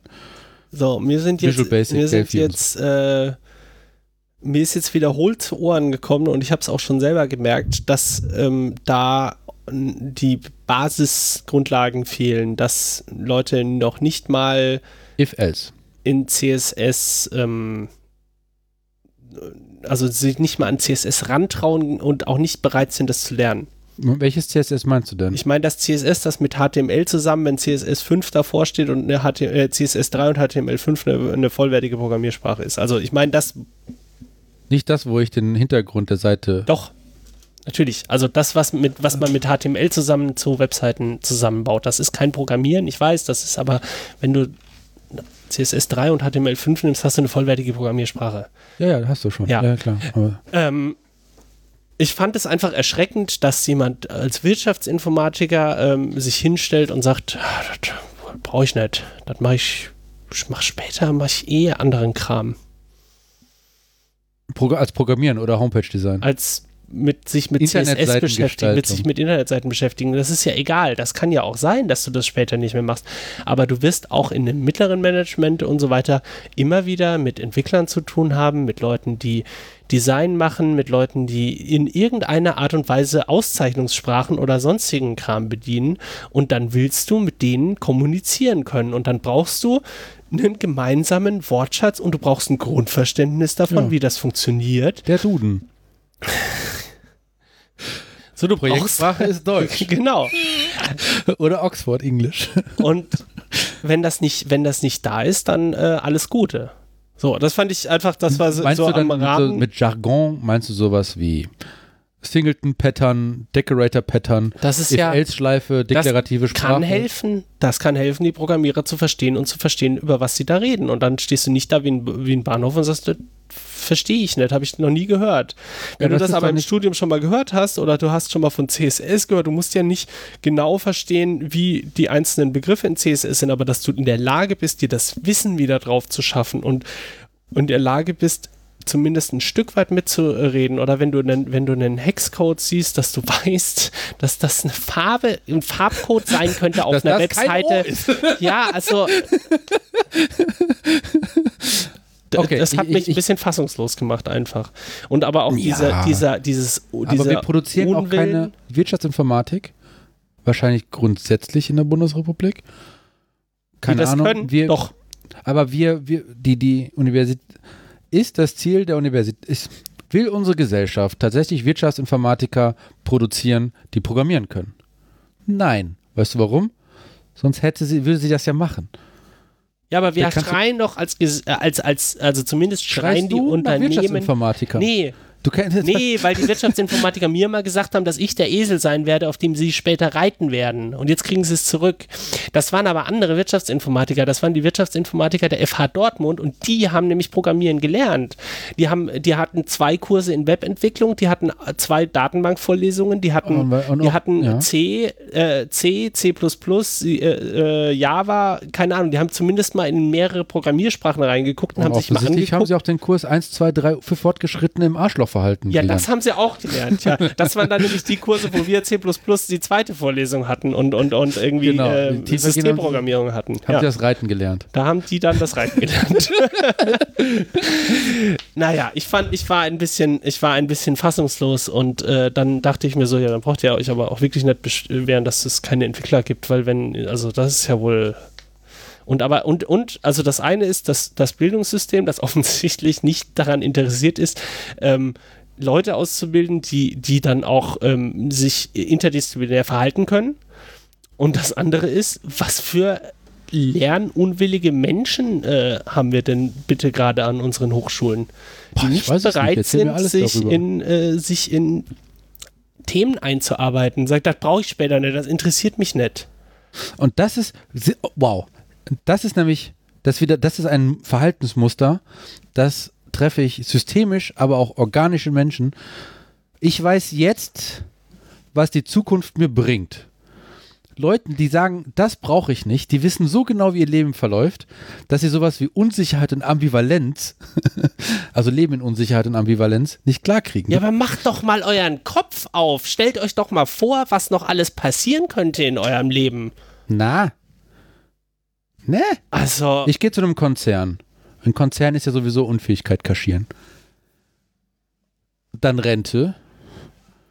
Und zwischendurch Party. ja, und was ist, wenn dein Chef irgendwann reinkommt in, äh, und sagt, äh, kennst du dich, kennst du dich mit, äh, hast du schon mal eine Webseite ähm, hier entwickelt? Wir müssten mal hier, äh, wir müssten mal bei diesem Team, da, da muss mal wirklich jemand dran, der wirklich Ahnung von der Webseite. Du kriegst 20.000 Euro im Jahr mehr, wenn du das sofort machst. Und dann setzt du dich da drauf und dann stellst du fest, kann ich nicht und ich kann es mir auch nicht beibringen, weil ich einfach nichts verstanden habe. Nie kommt jemand rein und sagt 20.000, wenn du das sofort machst. Das ist ja so wie der Taxifahrer. Oh, endlich sagt jemand, Kriegst eine. Gehaltserhöhung oder weiß ich nicht. Nee, im äh, Konzern kriegst du eine Gehaltserhöhung, wenn du halt eine gewisse Zeit da erschienen bist, pünktlich. Ja, okay. Ja, dann ist, dann kann, dann muss ich jetzt offensichtlich meinen Kopf aufmachen und vorstellen, äh, dass die, dass die wirklich, dass wir unsere Jugend zu Zahnrädern ausbilden und dass diese Zahnräder auch Zahnräder sein wollen. Nee, die, die, die werden so gestutzt, glaube ich. Ah. Also es gibt halt ein paar Leute, ein paar Dickköpfe, wie du zum Beispiel, die sich haben nicht schleifen lassen. Du bist ein Rohdiamant. Ein Diamant, aber ziemlich roh. du lässt dich nicht schleifen. ähm, auf der anderen Seite äh, leben wir, glaube ich, also sagen wir mal, so die, die, die, die, die Nerd-Szene oder die Hacker-Szene lebt halt auch sehr viel davon, dass Leute irgendwie Druck dahinter bringen, wofür sie vorher die Fresse aufgerissen haben. Oder? Also Ja, stimmt, ja. schon so das Skillset, das jemanden Anerkennung macht und nicht so sehr das dicke Auto. Oder Statussymbole oder Urlaube und so weiter. Ja, aber. Nerds haben auch ihre Statussymbole. Nenn mir eins. Ich war schon mal auf einem Vortrag im, äh, auf dem Chaos Communication Kongress. Habe ich schon mal gehalten. Das ist mein Statussymbol. ich weiß. Das hänge ich nicht aus dem Hals raus. Ich habe nur das Speakerbändchen bei mir auf der Jacke ganz oben hingenäht, damit das jeder sieht.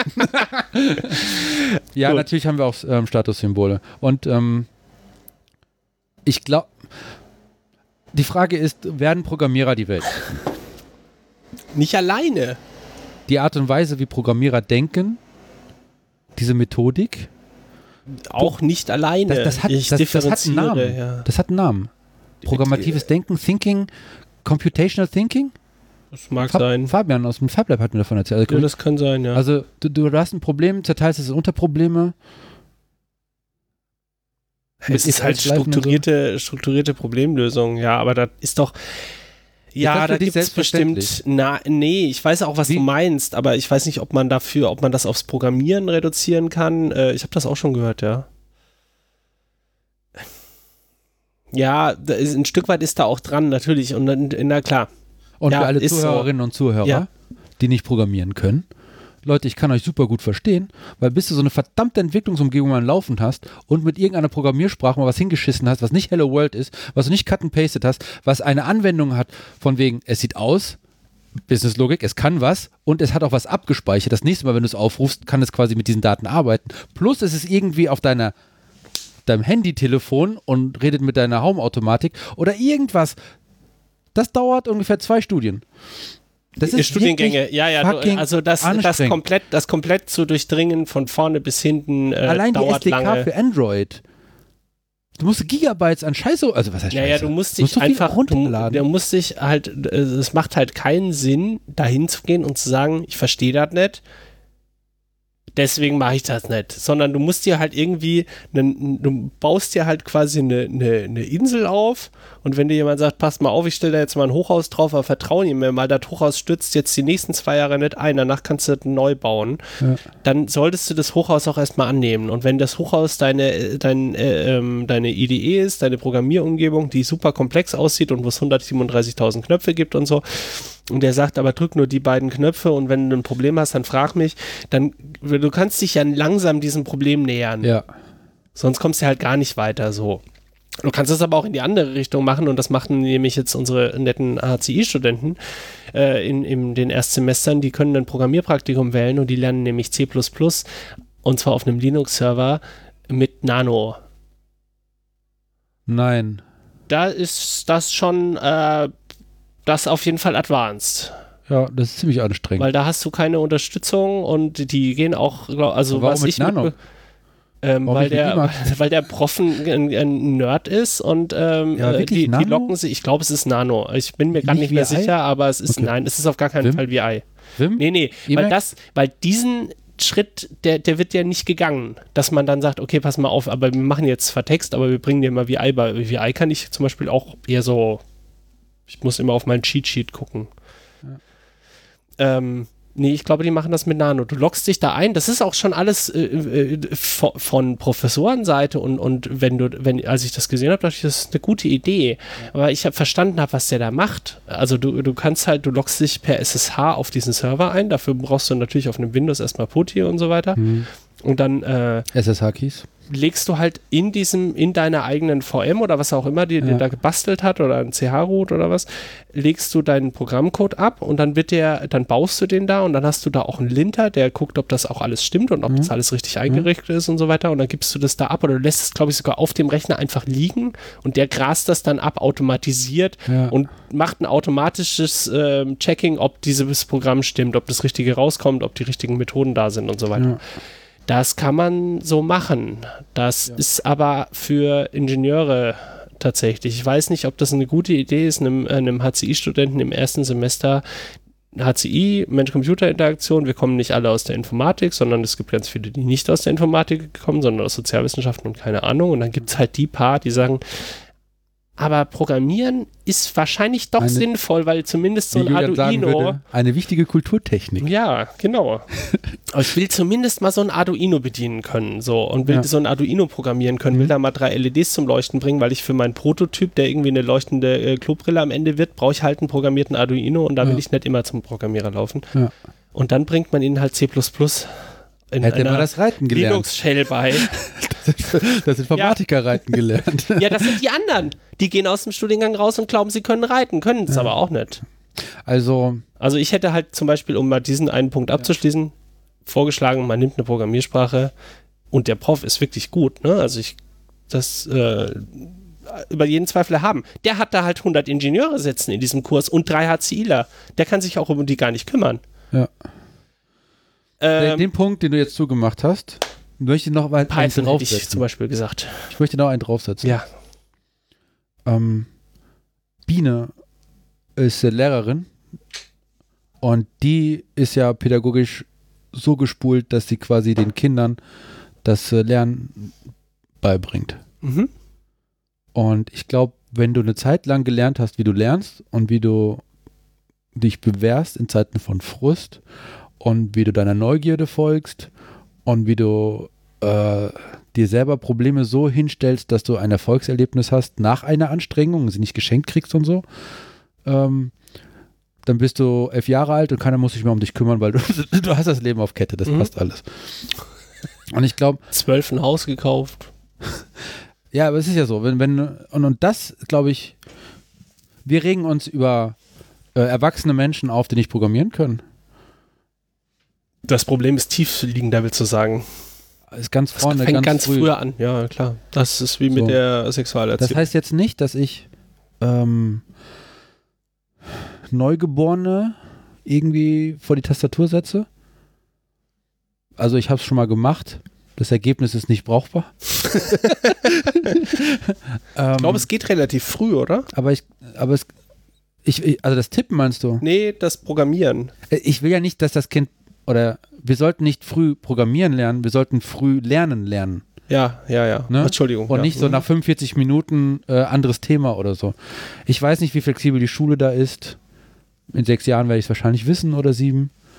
Ähm, mal gucken, was, was da also kommt. Kann ja sein, dass nach, nach dieser aktuellen Krise, Corona-Krise, das ganze Bildungssystem auf den Kopf gestellt, beziehungsweise 200 Jahre in die Zukunft, also ins 20. Jahrhundert katapultiert wird.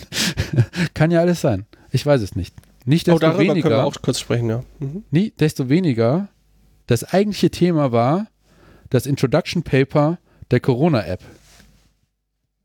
Scope Paper. Genau. Und die fangen mit ihrem, äh, in ihrem zweiten Punkt schreiben sie halt ähm, User Journeys. So, und da sind wir abgeglitten, So, weil du gesagt hast, der Wirtschaftsinformatiker müsste eigentlich wissen, was eine User Journey ist. Sind das User Stories aus dem agilen Softwareentwicklung? Also ich, ich weiß schon, zeig dir mal, ich zeig dir mal das Schaubild. Ich habe das vorhin mal gegoogelt und das Lustige ist, es gibt da zu wenig Literatur. Es gibt aber ganz viele SEO-Spacken und äh, andere Marketing, äh, Die das abgreifen, die, die das da benutzen und sagen, äh, hier macht mal eine User Journey, dann könnt ihr voll cooles Marketing machen. Ich es könnten auch User Stories sein. Also du, äh, das Grundkonzept ist, ähm, du beschreibst, äh, du, du versuchst einfach ein Dokument zu schaffen und das haben die hier versucht und ich finde, das haben die sehr gut gemacht, ähm, wo du beschreibst, wie du als Nutzer an so eine App rangehst und ähm, wa- was so deine Schnittstellen zu dieser App sind. Also wann kommst du das erste Mal damit in Berührung? Was hast du für ein Interesse an dieser App? Welche, welche anderen Institutionen musst du vielleicht noch äh, kontaktieren? Also, oder wie, ja, also wie ist denn deine, wie stehst du zu dieser App? Wie ist dein Verhalten mit der App und wa warum benutzt du diese App so? Okay, also Und da, also man, man versucht sich in den Benutzer Anwendungsfall. rein zu versetzen und versucht dann zu sagen, okay, ich als Benutzer und dann äh, glaubt man, und Es ich nimmt die keine, Notion und reibt sich damit ein. ich habe kein, ich habe jetzt keinen wissenschaftlichen, keinen sozialwissenschaftlichen Nachweis dazu gefunden irgendwie. Äh, Ich habe aber auch nicht lange recherchiert. Aber das ist, ob das jetzt vollumfänglich alles abdeckt, ist eine andere Frage. Und man kann das nicht als einzige Methode einsetzen, aber ich würde das als Methode von äh, in der frühen in der frühen Phase der App-Entwicklung sehen, wo man eigentlich nochmal andere Methoden vorne wegschiebt, weil man eine Datenerhebung braucht. Also man muss diese User Journeys, die man erschafft, die kannst du, die können wir jetzt hier, können wir uns jetzt hinsetzen und können uns die User Journey für diese Corona-App ausdenken. Du und dann sagst werden wir aber, das ist die wahrscheinlich frühe Phase in der App-Entwicklung. in der App-Entwicklung. Würdest du nicht sagen, das ist die Planungsphase? Ja, aber das ist, die Planungsphase ist Teil der App-Entwicklungsphase. Moment, also eine Planungsphase könnte am Ende sagen, also eigentlich brauchen wir keine App, die auf Android und iPhone läuft. Es reicht ein kleines Tagebuch mit Stempelchen. Richtig, und das ist noch weiter vorgelagert. Das ist davor. Die Datenerfassung, was will, äh, also du, du kannst das natürlich, es gibt jetzt natürlich verschiedenes Vorgehen, du kannst das irgendwie ähm, streng, ähm, wir machen jetzt, wir machen jetzt ein Requirements Engineering, dann entwickeln wir die, äh, die App und dann testen wir die und Das geht die an den. Markt. Das Wasserfallmodell. Wobei das Wasserfallmodell auch immer falsch verstanden wurde. Das war nämlich auch iterativ gemeint. Aber nur zwischen zwei Schritten. Oder konntest du vom- Ich, du konntest, glaube ich, wieder komplett zurück. Also es war auf jeden Fall. Dann war es äh, das Extended Wasserfallmodell. da musstest du oder es war richtig viel Geld für bezahlen. Ja, aber es war auf jeden Fall, also es war nicht dieses, wir machen jetzt, äh, das haben die Leute wieder, wieder mal falsch umgesetzt, so wie sie viele andere Sachen falsch übersetzt haben. Ground, ähm, Konstruktivismus ist ja auch falsch übersetzt von aus dem Englischen. Was war die Da ist gar nicht so hart gewesen, dieser, ich weiß nicht, wen sie da falsch übersetzt haben, Skinner. Gla Glaser oder so. Okay. Irgend, irgendeinen der, der Ja. Hardliner haben sie da ein bisschen arg falsch übersetzt. Was? Kann man sich in einem der Soziopod-Folgen von vor vier, fünf, sechs, sieben Jahren anhören. Konstruktivismus findet man bestimmt. Ähm, man hat verschiedene Methoden, um rauszufinden, wohin will ich? Will ich überhaupt eine App haben? Das ist das, wo sich auch die Mensch-Computer-Interaktion mit beschäftigt. So, du hast ein Problem und das, die Lösung ist nicht immer die IT. Da sind die HCI-Menschen ja den Hackern sehr nahe. So, du musst nicht über, auf alles IT draufwerfen. Wenn du am Ende oder fängst an, führst fünf Benutzerinterviews und stellst am Ende fest, Nimm dir ein Tagebuch und schreib deinen Kram da einfach rein. Ja. Das funktioniert. Und das ist für mich auch oft das Problem. Leute rufen mich irgendwie an oder fragen mich irgendwie, kann, kann, kann ich da nicht eine Webseite für haben oder eine App? Und dann sage ich, was willst du überhaupt machen? Und dann erzählen die so ein bisschen, dann sage ich, ja, aber das, das brauchst du nicht. Kannst du auch anders haben, so. Oder nimm doch, nimm doch das, das funktioniert auch. Das ist für deinen Anwendungsfall völlig ausreichend. Wenn man ein Hammer ist, sieht alles aus wie ein Nagel. Genau, richtig. So, jetzt gehst du da zum Beispiel hin und das werden die wahrscheinlich nicht gemacht haben, aber also vielleicht werden sie es schon gemacht haben, vielleicht werden sie es unterbewusst gemacht haben, äh, Leute befragt haben und so. Kannst hingehen, kannst Interviews führen. Fragst du fünf Nutzer, äh, führst mit denen Interviews, du äh, kannst irgendwie Prototypen bauen und so weiter.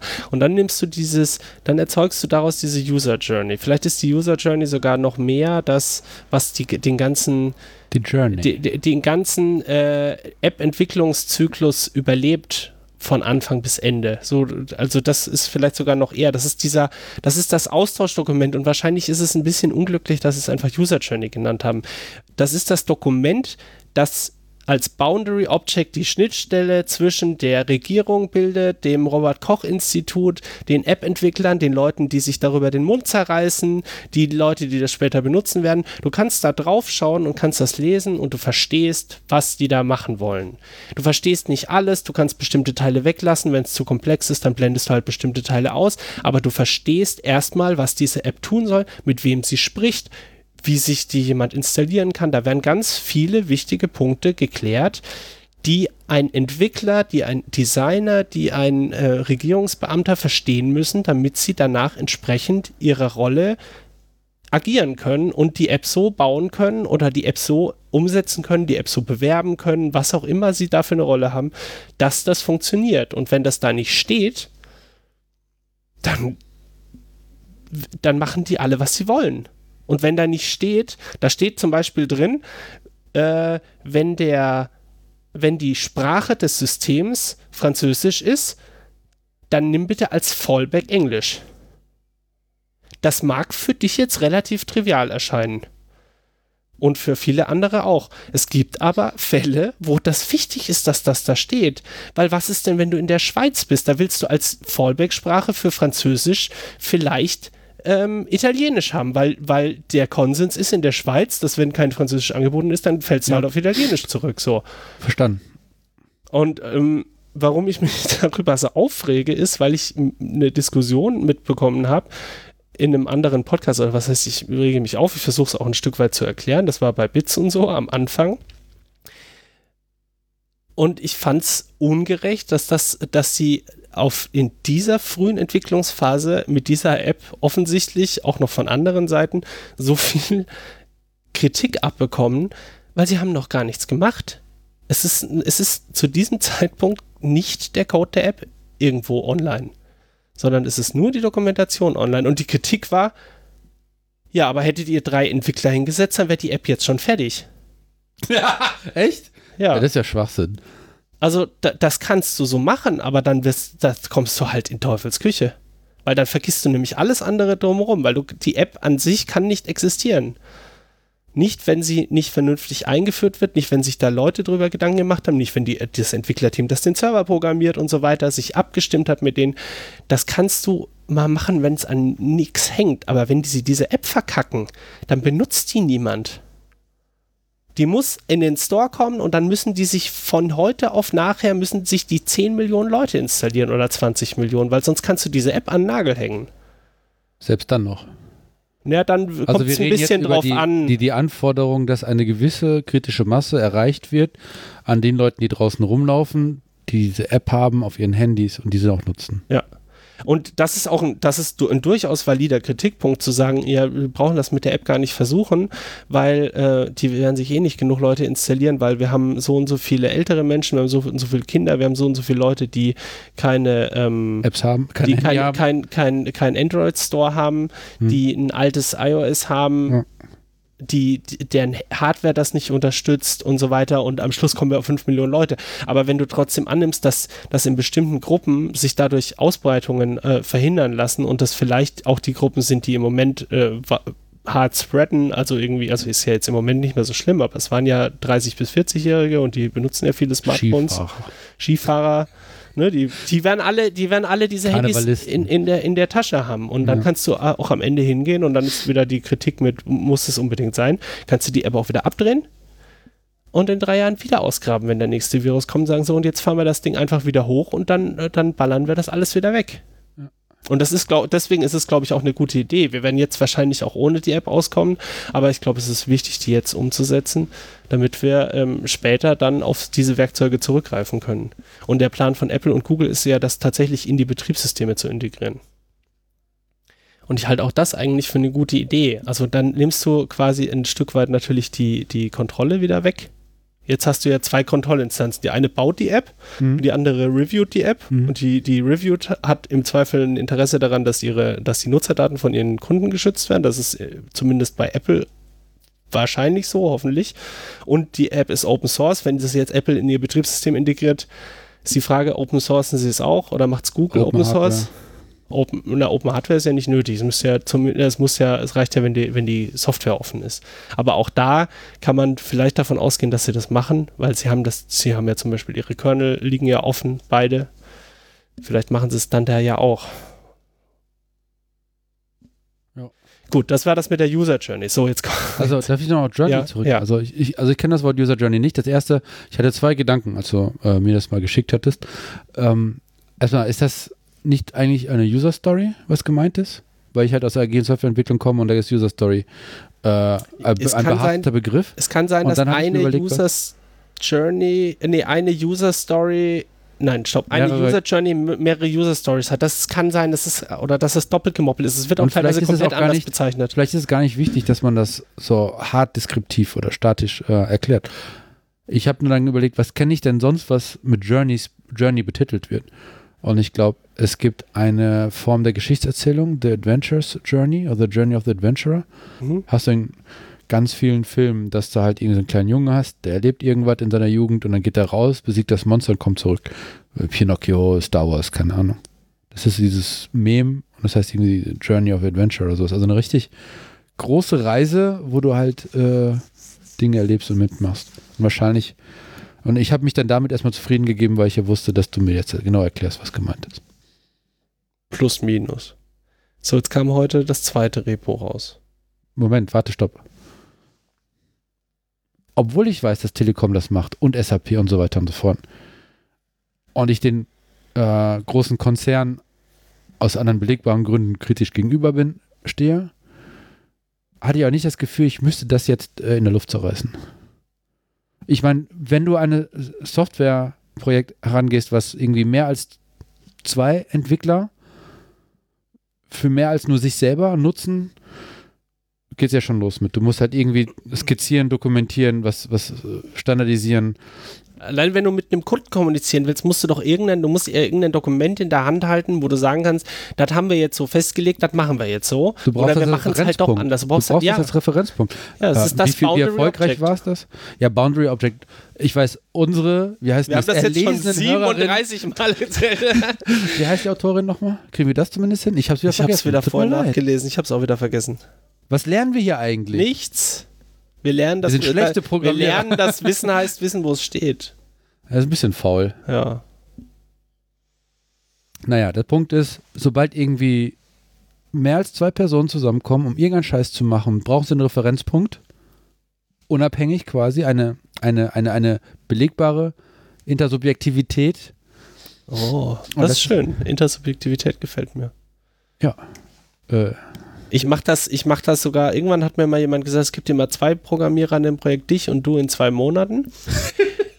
ähm, und ich, seit ich das gehört habe, habe ich mir angewöhnt, auch wenn ich zum Beispiel Notizen und so schreibe, mir, wenn die sich länger entwickeln, immer, immer Notizen noch dran zu machen und zu schreiben, was, auf was ich, was ich gemacht habe, wie ich mich entschieden habe und warum ich mich entschieden habe, so, damit, wenn ich später da drauf gucke, das nachvollziehen kann. Und ich merke mir auch Sachen, ähm, nicht indem ich mir die Fakten merke, sondern indem ich mir eine Herleitung merke oder mich darauf verlasse, dass ich immer wieder die gleiche Herleite zu den Fak Herleitung zu den Fakten wähle. Wenn ich was irgendwo ablege, ja. dann überlege ich, was ist das Sinnvollste, wo du das ablegen könntest? Okay, habe ich rausgefunden, Und das nächste Mal kann ich wieder denken, wo würdest du es denn ablegen? Ja, da. Okay, da ist es. also ich merke, Aber du redest jetzt hier nicht nur vom Programmieren, nicht nee, nur vom Source Nee, ablegen im Sinne wirklich von Sachen ablegen. Wo deine Brille zum Beispiel ist. Ja, das ich sind, sie na, auf meine Nase. Na, das ist ja sehr, okay, ablegen ist vielleicht das falsche Wort, aber ähm, ähm, also wo wirklich feste Ablagepunkte sind. Ich, wo, wo, wo würde ich denn meine Batterien ablegen? Meine Batterien brauche ich immer am Rechner, also müssen sie da in der Schublade sein. Zum Beispiel. Ah, okay. Wenn das keinen Sinn macht, dass sie, dass sie da liegen oder dass sie nur da liegen, gibt es diese Batterien noch an dem zweiten Ort. Ja, das ist überverteilt. Ja. Zum Beispiel Ladekabel. Ich muss mir nie Gedanken machen, wo ein Ladekabel ist, weil immer überall Ladekabel sind, weil ich einfach da beschlossen habe, es gibt keinen sinnvollen Ablageort. ich packe die einfach in jede Tasche ein Ladekabel, fertig. Oh, Deswegen okay. verstehe ich auch Radical. die EU-Diskussion EU nicht, weil ich kann nicht genug Ladekabel haben. Über, wenn ich einen neuen Ort gefunden habe, wo ich ein Ladekabel brauche, kommt da ein Ladekabel hin. Und Sag wenn jemand sagt, hier, sag, sag mal, hast du, hast du zufällig ein Ladekabel? Hier. Ja. Habe ich, ja. Verstanden. Naja, zweiter Kritikpunkt, äh, das kam äh, heute im Hasi-Chat auf. Das zweite Dokument haben Sie veröffentlicht. Das, Sie, Sie, haben das zweite Repo veröffentlicht. Okay. Und zwar haben Sie die Server-App äh, veröffentlicht. Und da passiert ja dann. Äh, der Source-Code. Den Source-Code der Server-App. Ja. Sie haben den initialen Commit der, naja, Sie haben, Sie haben die Server, das Backend, das Server-Backend, was die, was die äh, Daten ja. annimmt. Das weiß ich nicht. Äh, Telekom Cloud. Die Datenerfassung ist, äh, ist dezentral, aber nicht, äh, die brauchen ja trotzdem ein Backend. Die müssen ja trotzdem die Nutzer, äh, die ähm, Gesundheitsdaten und so abgeben. Ah, das ist quasi das große schwarze Brett, wo man nachgucken kann, ob die äh, Namen, die man gesammelt hat, vielleicht auf dem Brett hängen, weil sie mittlerweile Corona-infiziert sind. Das heißt, ich gehe irgendwie, ich bin positiv getestet und dann sage ich meiner App, jetzt schreib mal meinen Namen auf das große schwarze Brett damit andere Leute sich das Brett runterladen und vergleichen können, ob sie mit mir in Kontakt waren. Wie da jetzt genau die Umsetzung ist, damit das dezentral ist, weiß ich nicht, aber das äh, liegt auf jeden Fall in dem Dokument Solution Architecture. Das macht das übrigens nicht zu einer Peer-to-Peer-Dezentralität. Nein. Genau, das ist auch nochmal wichtig. Ja, das ist dieser, die, also es ist nicht äh, Peer-to-Peer -Peer tatsächlich, ja, sondern äh, die Daten werden dezentral gehalten und sobald ein du siehst halt auf diesem Diagramm auch sehr schön, also es gibt so ein Diagramm, wo eben diese auch diese Server-Sachen ähm, und so da sind und da siehst du sehr schön, ähm, wo da, äh, wer da mit wem spricht und was auch alles nötig ist und so weiter. So Fragen wie, wer verifiziert denn, wenn du Corona hast, dass du Corona hast und nicht einfach sagst, haha, ich bin infiziert und irgendwie alle, die du vorher, denen du vorher begegnet sind, bist, müssen in Quarantäne, Quarantäne ja. sondern da muss ja irgendwie noch eine Validierung dazwischen das Dokument, wo das, wo das beschrieben ist, wie es funktioniert, war vorher schon da. Heute haben sie die, ähm, das Basic Server Repo veröffentlicht, wo der Code für die Server-App landen soll. Das heißt ja auch hast nicht. Hast du reingeschaut? Nur ganz kurz. Bevor du reingeschaut hast, wie hast du dir gedacht, sieht der Code aus? Also, wenn es eine Android-App ist, Java, klar, aber das meine ich nicht. Ich meine, nee, nicht, äh, nee, nee, nicht die App für das Smartphone, sondern der Server. Und das schreiben die in? In Java. Obwohl es keine App ist. Ja, also Server, Serveranwendungen werden, glaube ich, im Moment, ich weiß nicht, also im, im professionellen können, Umfeld. Äh, ein ABAP? Nee, Nein? Nee, ich glaube nicht. Ich glaube, die schreiben, also ich habe auch schon mal ein ABAP programmiert, aber das waren immer nur äh, so Module, die du da dran gemacht hast, an, an die eigentliche SAP-Software. Ähm, das kann sein, dass es damals hinter, im Hintergrund auch noch ABAP war, aber da ging schon der Trend hin, dass man das in Java, glaube ich, machen wollte. Ja, also die haben, SAP hat ja äh, Hybris gekauft, das ist so ein Omnichannel Bullshit-Marketing- äh, eigentlich ist es ein Webshop. Okay. ähm, der ein paar gute Features hatte, war in Java implementiert mit äh, sehr, also A, abstrakt geschrieben und wiederverwendbar. Also Customizing hast du dann konkret, konkrete Klassen geschrieben. Und das ist in Java. Weil es war mein erstes äh, bezahltes SAP-Projekt, wo ich irgendwie als Qualitätssicherung reinkam und dachte, oh shit, jetzt muss ich doch ABAP lernen. Weil es gab, haben Uni Siegen hatte angeboten, ABAP-Lernkurse und so weiter und so fort, SAP-Zertifikat. Und dann war überall einfach nur äh, Java. ABAP habe ich übrigens auch, ohne dass ich mir das hätte aussuchen können, im Studium gelernt. Also gelernt, ne? Zwei ja. Vorlesungen habe ich dazu, glaube ich, gehabt. Ein ähm, Schelm, wer Böses dabei denkt. Hat aber Ich äh, fand hat die das gut. SAP die Leute. Ich fand, da, also ich fand das damals scheiße, aber ich fand das gut, weil ich wusste direkt, da willst du auf gar keinen Fall hin. okay. Also als ich also da, das war so, ne, auch Java. Ich bin auch froh, dass ich ein bisschen, ja, dass ich mal Java gesehen habe. So, da weiß ich auch, da will ich, will ich eigentlich nichts mit zu tun haben. Ja, es kommt drauf an. Ja, mittlerweile wird es ja auch besser, ich weiß. Aber das war, Nee, es gibt, es, äh, mal, alleine schon die Art und Weise, wie man Code schreibt. So, es gibt zwei Leute, zwei Programmierer in einem einköpfigen Team. Du und du in zwei Wochen. Und dann kannst du halt den Code schreiben, wo du, weiß nicht, Vorschleifen hast äh, und wo die Index, äh, wo die, ne, die, die Indizes mit I, J und K abkürzt. oder eine coole Programmiersprache nehmen, die es unterbindet. Na, du kannst einfach die Variablen irgendwie einen entsprechenden Namen geben. Ja. Und du kannst halt auch irgendwie 200 Zeilen äh, in eine Funktion auslagern, in viele kleine Funktionen, wo alleine schon der Name der Funktion sagt, was die gerade für eine, Fun ähm, für eine Aktivität macht. Also den Code lesbar machen im Sinne von Wörter, Sätze und so weiter und so fort. Ja, Und das, das, lesbaren Code zu machen im Sinne von eine Geschichte zu erzählen, a journey. ja. Äh, das glaube ich, kannst du, du kannst auch einfach in C längere Variabelnamen haben als einfach nur einstellig oder I1, I2, I3. Das eine wird hochgezählt, das andere wird runtergezählt. Da hast du überhaupt gar keine Ahnung. In zwei Wochen. Ich habe aber den Eindruck gewonnen, ich war jetzt schon länger nicht mehr ähm, als Softwareentwickler irgendwie also so wirklich tätig, aber damals habe ich den Eindruck gewonnen, dass mit jeder Programmiersprache ein bestimmter Schlag Programmierer einhergeht. Da gibt es immer Ausreißer, das ist mir schon klar so, aber Objective-C kam mir direkt so vor, so, okay, hier sind die coolen Jungs irgendwie am Start und Mädels so, die Die schreiben. coolen mit den Drogen oder die coolen Nee, mit den die, die Abenteuerberichten? coole, die, die coole, ähm, äh, die, die coolen Code schreiben. Oder halt Okay. zumindest lesbaren Code schreiben. Ne? Ich glaube, der coole Code ist vielleicht nochmal in anderen Programmiersprachen. Das ist wahrscheinlich eher so Erlang und äh, keine Ahnung. Vielleicht auch Haskell.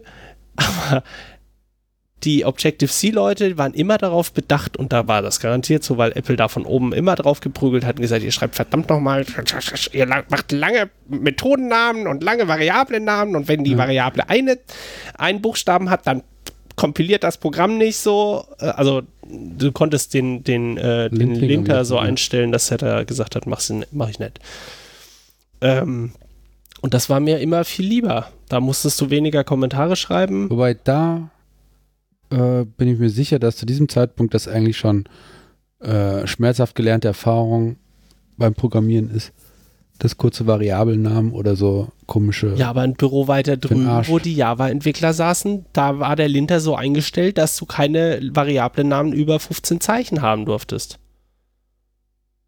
Es ist doch Ja, aber egal. es ergibt doch keinen Sinn. Du tippst drei Ze oder ein Zeichen und dann ist der Scope klar, du bist in dieser Methode drin und es gibt irgendwie zehn Variablennamen, die in Frage kommen und dann tippst du noch zwei Zeichen und dann ist, kann die Variable 15 oder 30 Zeichen lang sein. Die wird auf jeden Fall autocompleten und du wirst die richtige Variable treffen. Ja, vor allem, das Kompilat ändert sich ja nicht, egal wie Nö. lange der Name ist. Natürlich nicht. Aber das ist auch ein Ding, was man, was man zumindest bei uns im Studium Also das ist- sträflichst vernachlässigt hat. Ja, Ja, über Speicherverbrauch müsst ihr euch keine Sorgen machen. Aber die Variablennamen, die müssen, Die müssen kurz, kurz sein. sein, also, ne? was ist denn da los? Also das mit den Variablennamen hat man nicht gesagt, aber man hat uns schon mehrmals gesagt, dass es mit dem Speicherverbrauch egal wäre. Und dann haben wir die erste App in, auf Windows Mobile in Java geschrieben und da war der Speicherverbrauch nämlich plötzlich nicht mehr egal. da hat die Java Runtime nämlich gesagt, nee, nee, nee. Ja. Naja, Aber das sind doch richtig, das sind tiefgreifende kulturelle Unterschiede. ja. Das ist nicht einfach nur, hier wird alt getrunken und dort wird Kölsch getrunken. Das ist sowas wie, hier, hier haben wir den aufrechten Gang und da hinten Ich habe ein bisschen die Hoffnung, dass im das, Aquarium. ich habe ein bisschen die Hoffnung, dass sich das alles vermischt hat. Ja, aber dann in welche Richtung? Aufrechter Gang, schwimmend im Kreis im Aquarium oder was? Dass man in Java mittlerweile auch ähm, äh, schönen Code schreiben kann. Du, der, ich bitte dich, auf jeden Fall. Ja, Viele, genau. Ja, eben. Ähm, hier aus dem agilen Manifest und so, die, diese, die ähm, mit JUnit, also mit Unit-Tests äh, und Code-Cleaning. das kommt ja alles davon. Das ist ja das Lustige, oder? Was ist das Lustige? Ähm, dieses mit diesen mit diesen Unit-Tests und so, wo kommt das her? Also wer war, war was war denn die erste, äh, natürlich gibt es vielleicht schon länger, aber was war die erste Programmiersprache, die Unit-Testing groß gemacht hat? vielleicht war das Java? Ich weiß es nicht. Die, die hat das JUnit äh, groß gemacht. Mhm. Aber der Typ, der mit Unit, ich habe das Buch bei mir zu Hause liegen, äh, hart zermackt. Das ist eine, eine, eine große Größe. Und der hat aber damals in Smalltalk 80 programmiert. Okay, er ist schon älter. Nee, Smalltalk 80 gibt es ja jetzt immer noch. Aber gab es ja schon länger. Java 1.0 gibt es auch schon länger. Ich glaube, ich bin bei Java 1.4 hängen geblieben. In deutscher Wikipedia gibt es keinen. Gibt es keine Geschichte zu Unit-Tests. Doch. Komponenten, nee. Teststudien, Komponententest. Egal. Ich hatte Der hat so jedenfalls dieses Buch, da erklärte der das mit dem Unit-Testing, wie er drauf gekommen ist. Mhm. Und, ähm, das heißt Clean Code. Das Buch heißt Clean Code, Mhm. Standardwerk. von, ähm, hatte ich vorhin noch offen. Ne? Ja, genau. es gibt so fünf Bücher. Die Martin, Martin, nee. Martin. Äh, Robert C. Martin. Sie Martin. Ja. Unit-Tests. Das sind so die The Laws Statussymbole eines- Test-Driven Development. Das Test-Driven Development kam aber damals mit Ruby auf. Ruby und Rails, oder? Kann das sein? Ja, aber dann ist es mainstreamig geworden. Ja, ist das meine ich. Ich meine nicht, wann hat das jemand erfunden, sondern wann hat die Programmierwelt angefangen, in Test-Driven Development zu denken. Und das war, glaube ich, so Ruby on Rails. Das muss so 2006 oder was gewesen sein. Ja. Ja, doch, das passt. Genau, und das schlug dann nämlich, das war das Lustige bei Objective-C, das schlug alles in diese, in diese Objective-C-Welt rein, diese, diese, diesen, dieser coole Scheiß, weil die Leute, die damals iOS-Apps programmiert haben, die haben halt vorher Ruby on Rails Web-Apps oder so programmiert. Und dann haben die sich diesen ganzen, das konnte, die IDE konnte das nicht oder konnte das, aber hat es irgendwie verkackt und Apple hat gesagt, ich war mal auf einer, auf einer, auf einer Konferenz, wo irgendwie Apple-Engineers da waren, Unit-Tests, wie wir das machen. Wir haben, wir haben zwei Leute, die wir Server auf Servern Apps aus, ähm, äh, Apps durchbauen. Nee, das sind zwei bis drei Leute Teams. Da brauchen wir keine Unit-Tests und da brauchen wir auch keine, äh, keine ähm, äh, Deployment-Server oder so. Und die äh, Leute haben sich angeguckt, und gesagt, "Tschu, wie- wo sollen wir denn Software entwickeln? Wir brauchen irgendwie Infrastruktur. Und haben sie sich halt selber, haben sie sich selber gebaut. Ja, und haben sie sich selber gebaut. Also die haben dann Jenkins-Module geschrieben und dann irgendwelche komischen, abstrusen Konfigurationen und irgendwie Unit-Testing von unten reingeschoben in die IDE und irgendwie dann sich äh, dynamische, äh, nicht dynamische Libraries, aber äh, dass du halt äh, Bibliotheken einfach so nachladen konntest Ja. und so. Das kam alles aus dem, ja, wenn Ä- Apple, ihr macht zwar coole Software so, aber das mit der Softwareentwicklung habt ihr nicht verstanden. Und dann haben die irgendwann zwei, drei, vier Jahre später haben die neue, äh, den Xcode-Typen ausgetauscht, war irgendein Deutscher aus München irgendwie. Und da hat es ein paar Jahre gedauert und dann, ich glaube, mittlerweile ist das gut. Ja. Test-Driven Development. Test Test- first. Wir wollten zu, Zum zweiten Java, Repo. zum zweiten Repo. kann man vielleicht auch einigermaßen kurz machen, obwohl, nee, eigentlich wollten wir. ähm, Wir haben noch Lakritz. Da liegen- wir können noch ein bisschen schwatzen.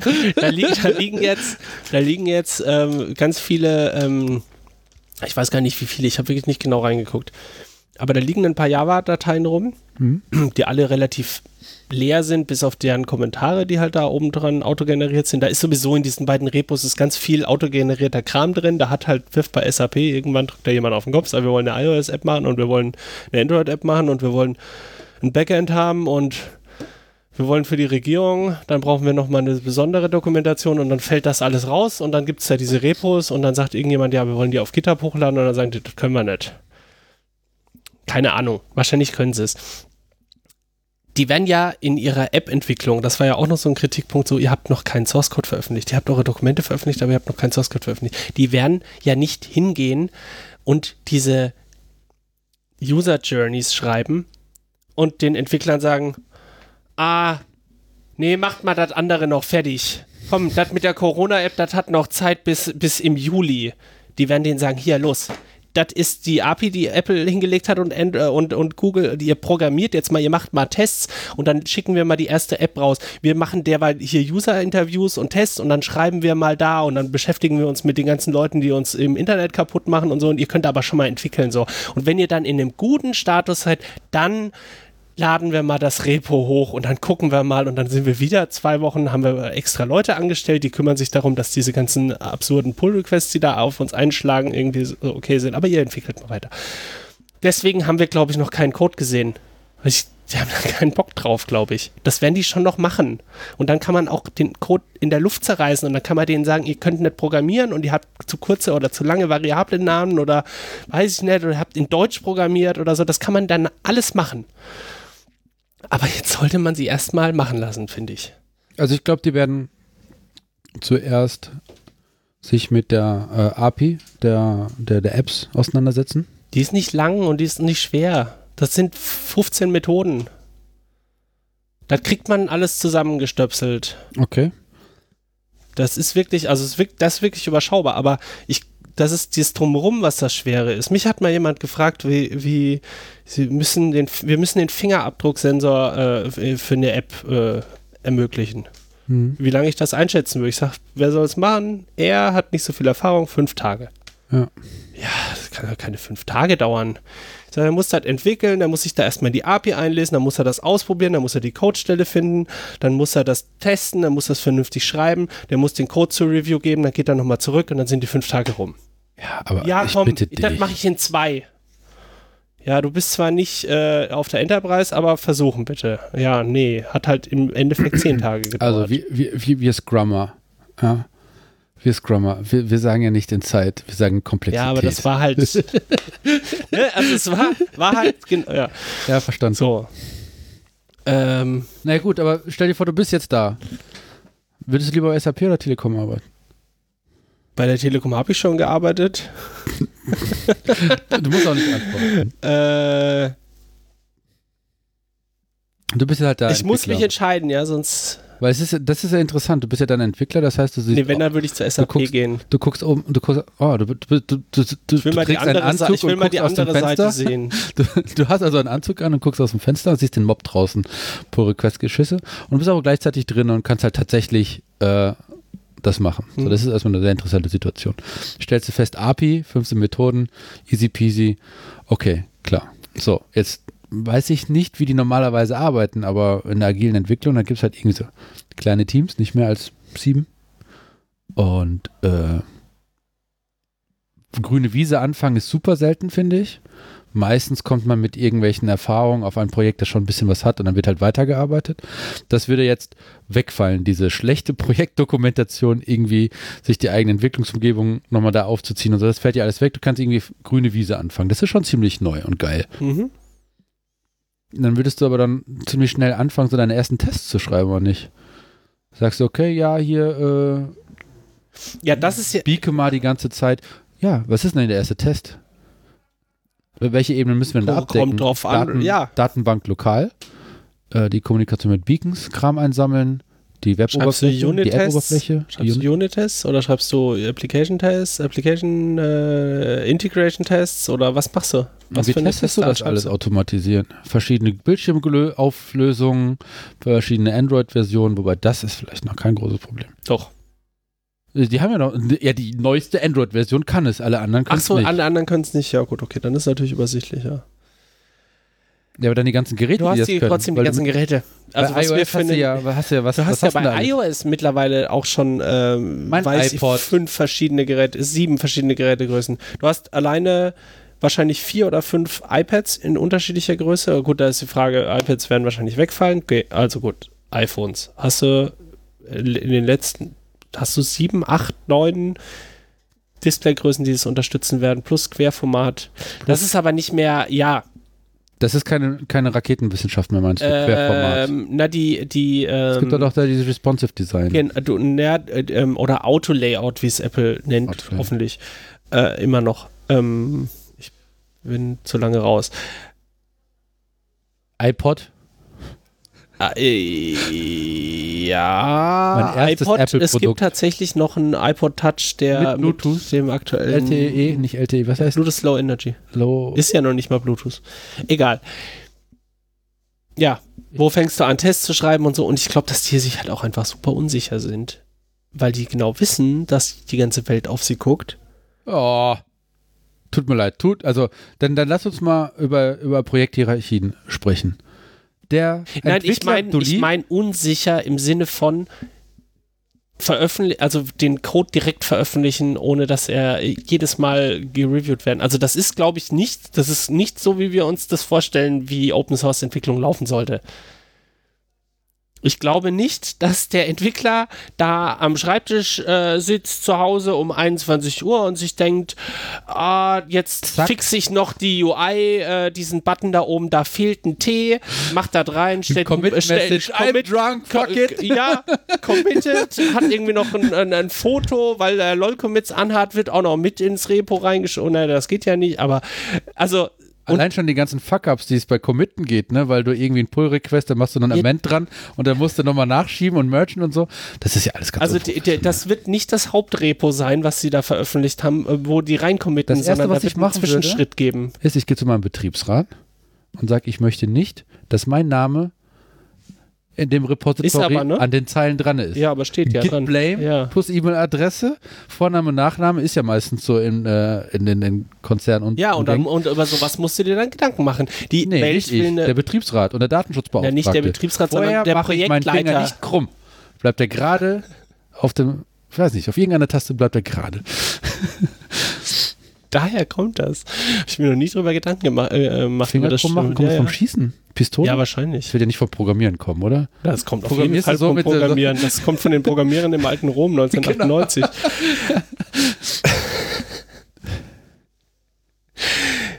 Also, Erstmal hole ich mir einen gelben Schein. Der, der psychische Stress ist viel zu hoch. die werden wahrscheinlich mehrere Branches haben, in denen das abläuft und wahrscheinlich ist da nur der Ma Master Ah. Branch drin. Natürlich, aber Du welche, weißt, welche Branch- und Merging-Strategie haben die denn dann? Ja, wahrscheinlich machen sie ähm, äh, Gitflow. Ja, bitte, bitte erkläre. Äh, du hast halt verschiedene Branches, auf denen du entwickelst. Für jedes Feature, das du entwickelst, hast du einen Feature Branch. Ja, Feature Branch. Ja. Deine Feature Branches werden immer auf Develop gemerged. Mhm.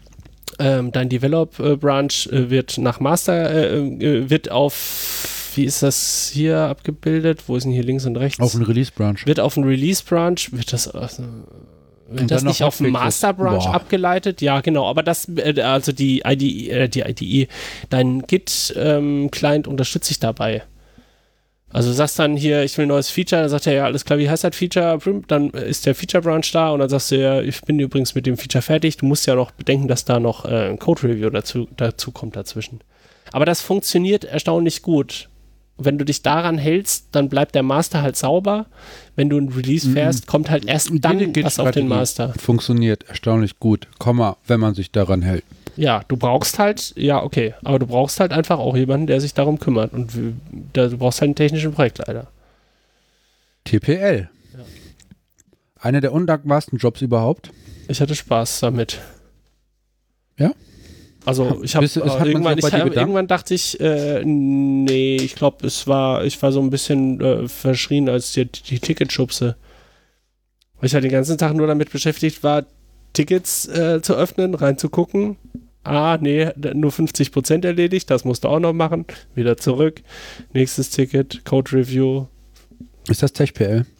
Ich glaube, das ist nicht ausreichend. TechPL macht ja auch die Benutzerzugriffe und Accounts, wenn neue Leute ins Projekt kommen und rausnehmen, wenn sie Ja, Projekt das auch. gehen, ja, ja, ja. wenn neue. Server bestellt werden, dass die ordentlich bestückt werden mit den richtigen Ports Ja, in kommt- der DMZ Kommt natürlich drauf der an. Netzwerktopologie. Ja, das kommt natürlich drauf an, in was für einem Projekt du bist. Und natürlich, Das Backend hat mir nicht im wir Griff. haben nicht genug Tester. ich kann Nee. nicht für Qualität achten, wenn wir so. Es war nicht, es war nicht, äh, nicht wahrscheinlich so, wie du, wie du jetzt einen technischen Projektleiter definierst, aber das wären Aufgaben gewesen, die ich, ja. Wie, wie unterscheidest du dann technischen von einem normalen Projektleiter? Wenn du sagst, äh, Zitronenfalter. der, der normale Projektleiter faltet Mhm. nur Zitronen. Mhm. Ah, Traumberuf erreicht. Ein großer Fan von Zitronenfaltern. Ja. So. Also es tut mir leid, es gibt bei Projekten.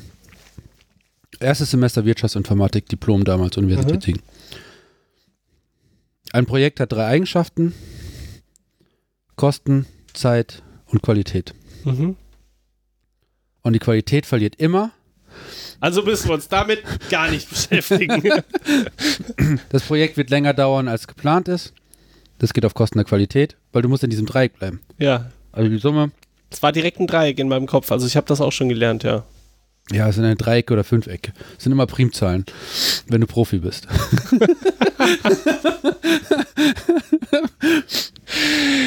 so, und tut mir leid, so, so ein Projektmanager. Also, ich kann verstehen, wenn du mehrere Projekte miteinander synchron halten willst oder irgendwie ähm, produktiv halten willst, dann brauchst du, wie, dann brauchst du eine Abstraktionsschicht. Mhm. Aber ein Projekt, das ein Projektleiter braucht, das ist zu groß. Das müsste eigentlich aufgesplittet werden in kleine Projektgruppen. Ein Projekt, das einen, einen Projektleiter, äh, das einen Projektleiter braucht, ist zu groß. Ja, ich, das ist so Okay. eine, eine Okay. Also ich kann es nicht belegen, ich habe noch keine Thesen, aber ich fühle mich immer sehr wohl, wenn ich argumentiere, dass ein Projekt, das sich um ein Thema kümmert, 15 Entwickler hat und die sind spezialisiert. Das heißt, kaum ist ein Entwickler in Urlaub, funktioniert die Weiterentwicklung nicht, weil es fehlt jetzt gerade die Schnittstelle, weil liegt bei dem halt im Urlaub quer. Und dann sind die, sind die, sind die, sind die Projektscopes zu groß geschnitten, als dass die äh, autonom weiterarbeiten können, unabhängig. Weil du willst ja eigentlich, äh, dass, die, dass, dass, dass, dass die Ziele in vielen kleinen Schritten erreicht werden. Wenn du aber mit einem großen Team immer große Schritte machst, dann kannst du, kommst du dem Ziel nicht äh, nah genug. Okay. Also nicht, nicht regelmäßig nah genug. Okay, interessanter, interessanter Punkt. Äh, ist nicht von mir. Woher habe ich das denn? Ich glaube, die. Also, ich habe gehört, dass hier ähm, Preisvergleich24.de. Check 24. Ist das Tech24? Weiß ich nicht. Preisvergleich, wenn es das auch gibt. Also, ich war, ähm, du, du suchst dir irgendwie so, so einen Stromanbieter, Telefonanbieter Mhm. raus. Check24. ja. Hast du Check24 Ja. gesagt? Ja. Jetzt habe ich mein Headset nicht gehört. Ähm, die letzte Information, die ich da habe, ist, äh, die ziehen das äh, Scrum agile Projektentwicklung richtig hart mit ähm, solche Betrachtung Busfaktor, Continuous Development, Continuous Delivery, also Deployment auch und testen, testen, testen und gib ihn und mit perform auch nicht funktionalen Tests, wie zum Beispiel performt der Scheiß, den ich gemacht habe, äh, kann der Race Conditions, ne, also äh, wie heißt Multithreading, mögen Anwender die Art und Weise damit rumzugehen. ja. So, die machen das halt, also die werden es wohl, angeblich machen die es am richtigsten, Check24 und die anderen waren Wo kommt die Quelle her? Ähm, ein Penetration-Tester hat mir das erzählt, Ah, okay. der gesagt hat, was ist denn, ich habe jetzt letztens Scrum aufgefangen, äh, in so einer Firma, die ich mal äh, mitgetestet habe, äh, nebenan. Äh, die waren eigentlich ganz pfiffig. Ich habe mir deren Code angeschaut, richtig nice. Was ist denn dieses Scrum? Ich so, what the hell?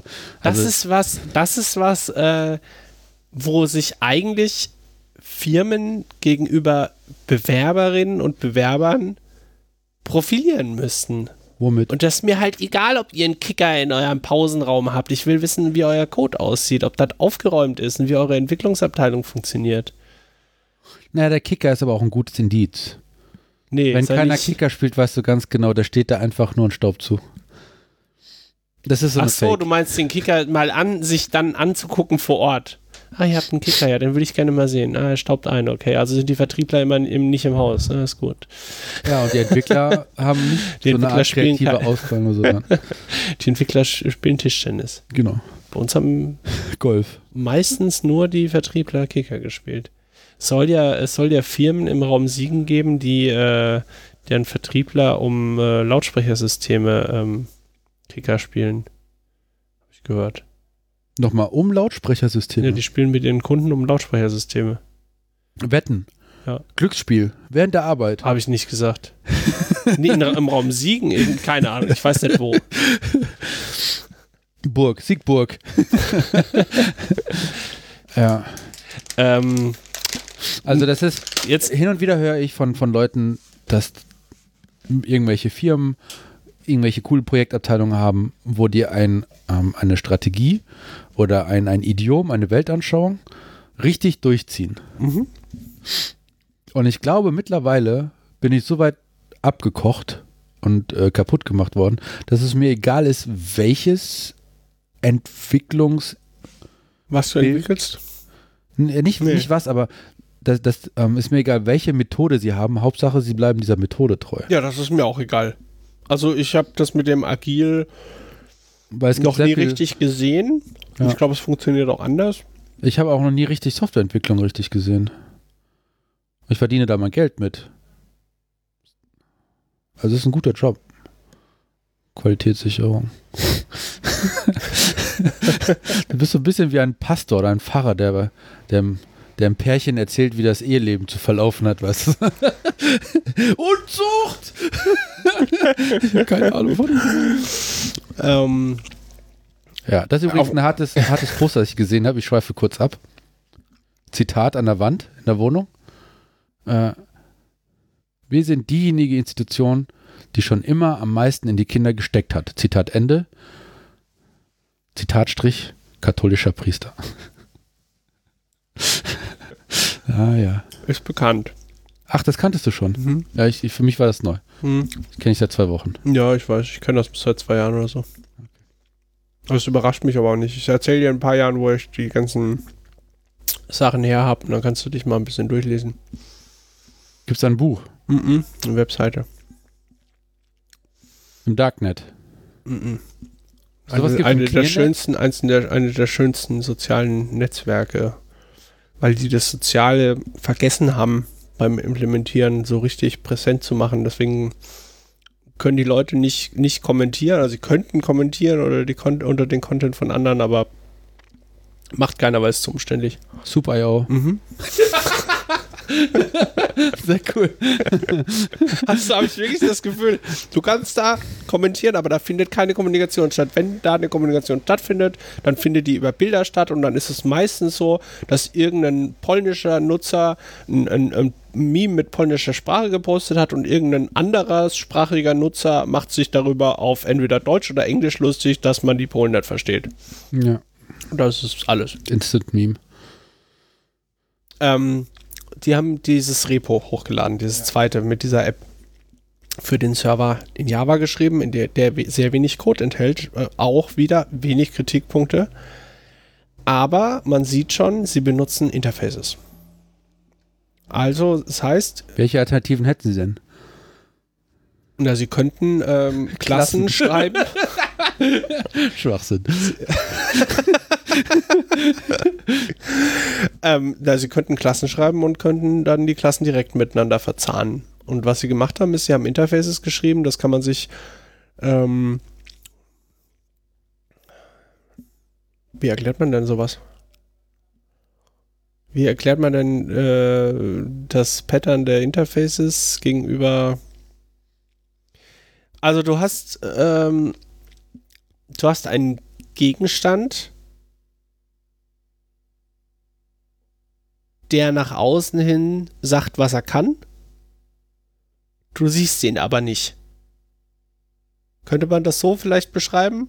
Und andere sagen, ah, du kannst, äh, du kannst das und das, äh, dann kann ich mich, dann docke ich mich an dich ran. Das, das, was du da anbietest, das, das kann ich, äh, nee, das, was du haben willst, das kann, das kann ich dir anbieten.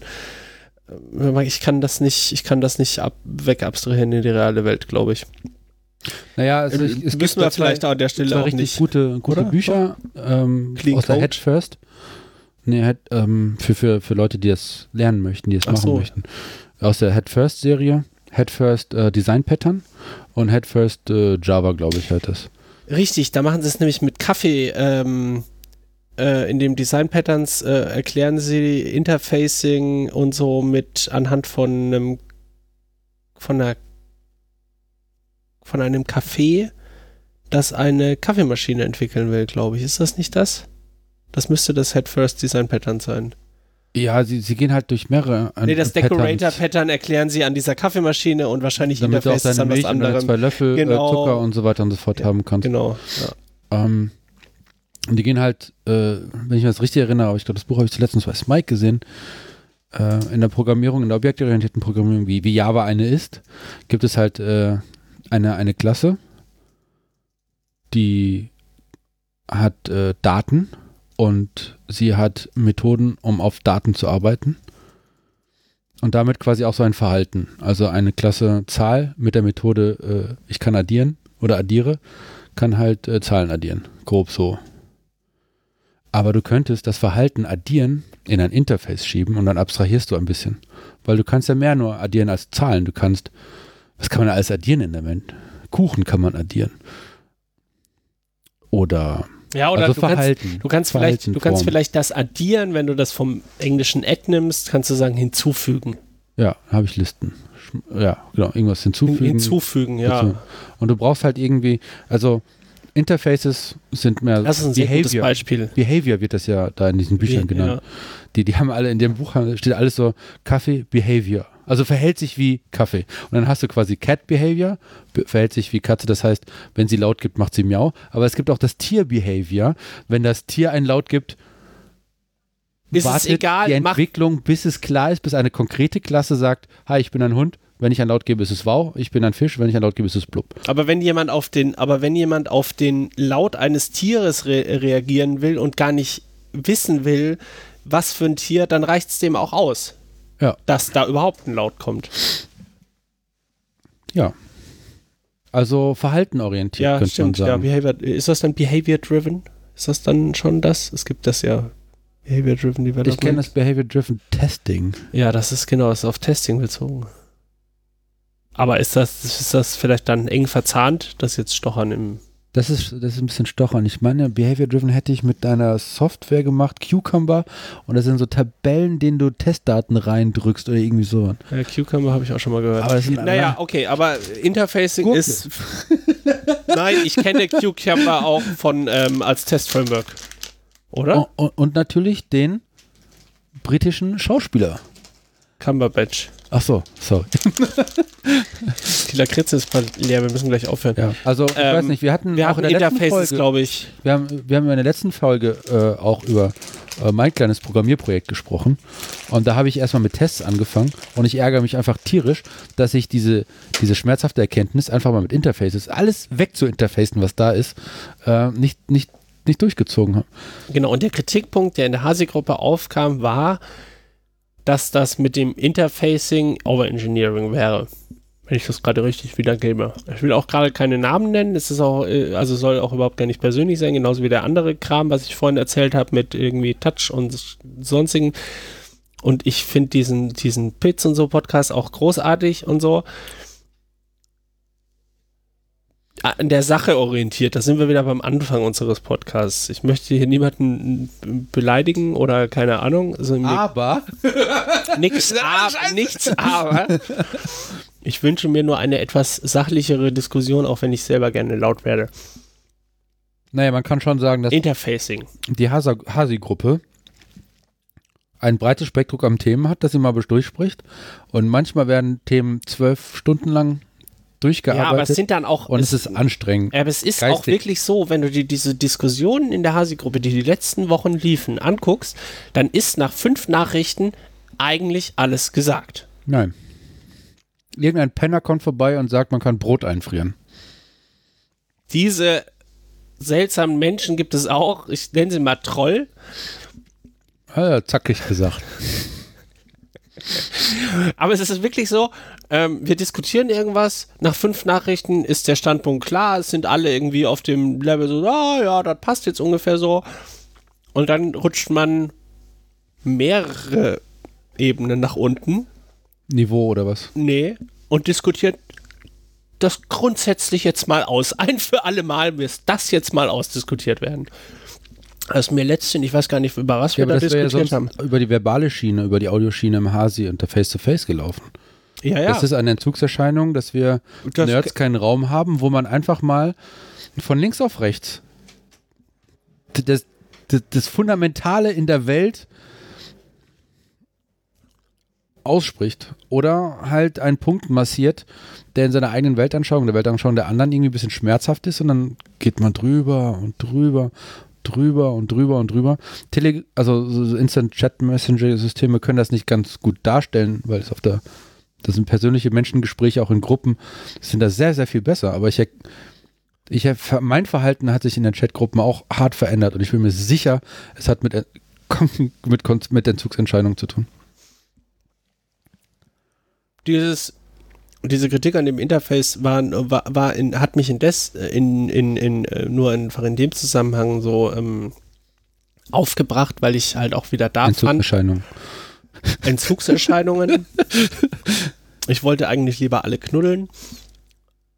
Ähm, ich dachte mir, da steht ja noch gar nichts. Du weißt ja noch gar nicht, in welche Richtung es geht. Und Mhm. der Vorwurf, der von der anderen Seite kam, war, das mit dem Interfacing ist überflüssig, weil man kann in dieser App oder in diesem Webserver kann man absehen, wie komplex das wird und deswegen braucht man das nicht weg zu interfacen, sondern man kann das auch so, äh, so entwickeln und dann spart man sich diesen ganzen Interfacing-Overhead.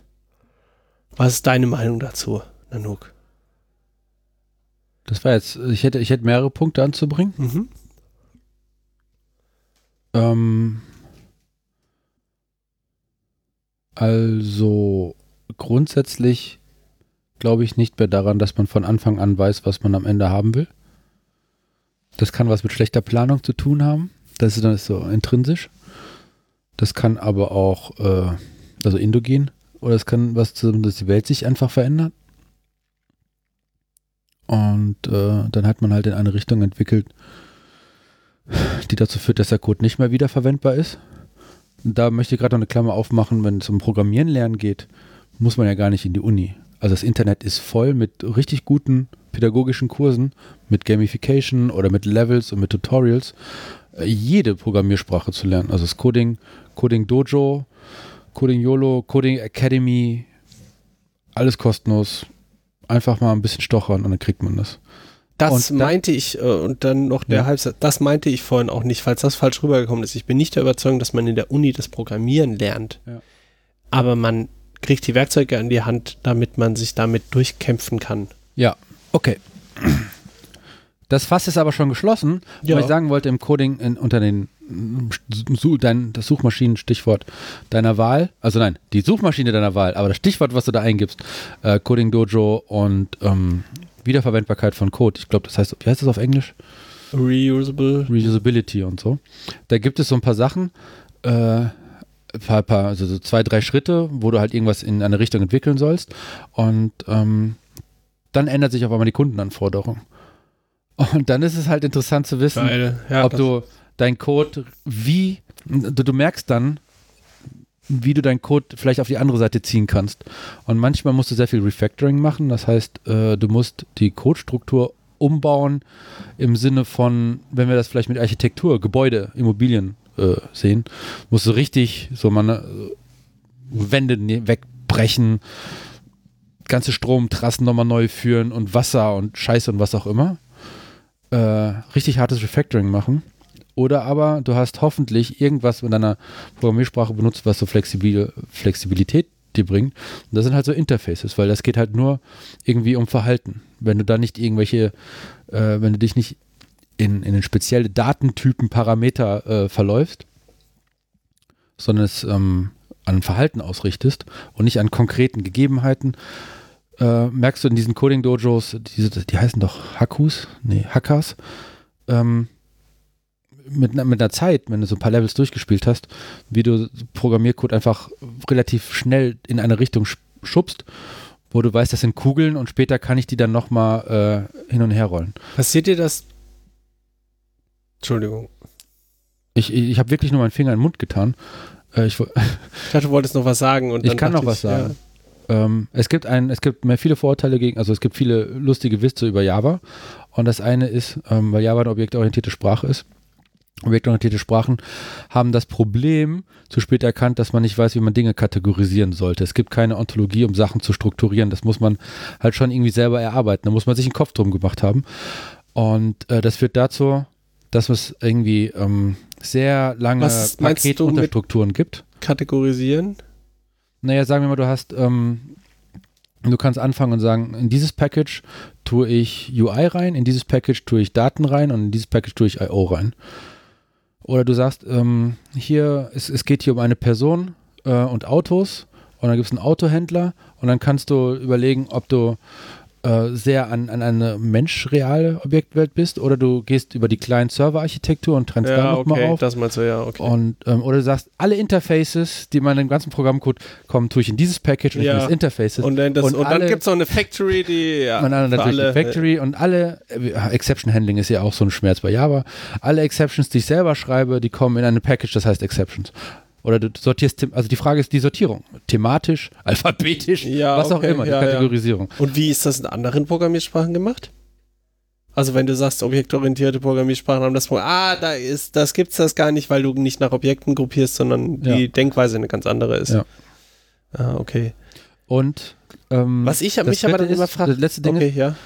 ähm, es gibt halt diese ganzen Entwurfsmuster oder Designmuster, wie man Software schreibt, wie Factory, Decorator und so. Und Java-Klassen haben diese, diese Abart, dass sie quasi einmal zum ersten nennen, was sie eigentlich sein wollen und dann die ganzen Patterns, die da dran hängen. Also Singleton, Factory, Abstract, Method, Decorator, Punkt Class. Mhm. Da gibt es auch eine Internetseite, kannst du sagen, so, wie soll ich meine Java-Klasse benennen? Drückst du hin und dann kriegst du Dann halt kriegst immer du so einen Haken, was ist alles drin und dann generiert ihr dir den Satz. Ne, macht dir immer, immer Ah, länger. okay, ja. das ist, und, und das hat was mit der Sprache zu tun. Und das kam da drin auch vor. Ja, richtig. Ja, Ja? das sieht man da drin sehr deutlich. Ja, ja. Aber da können ja die Entwickler auch nichts dazu.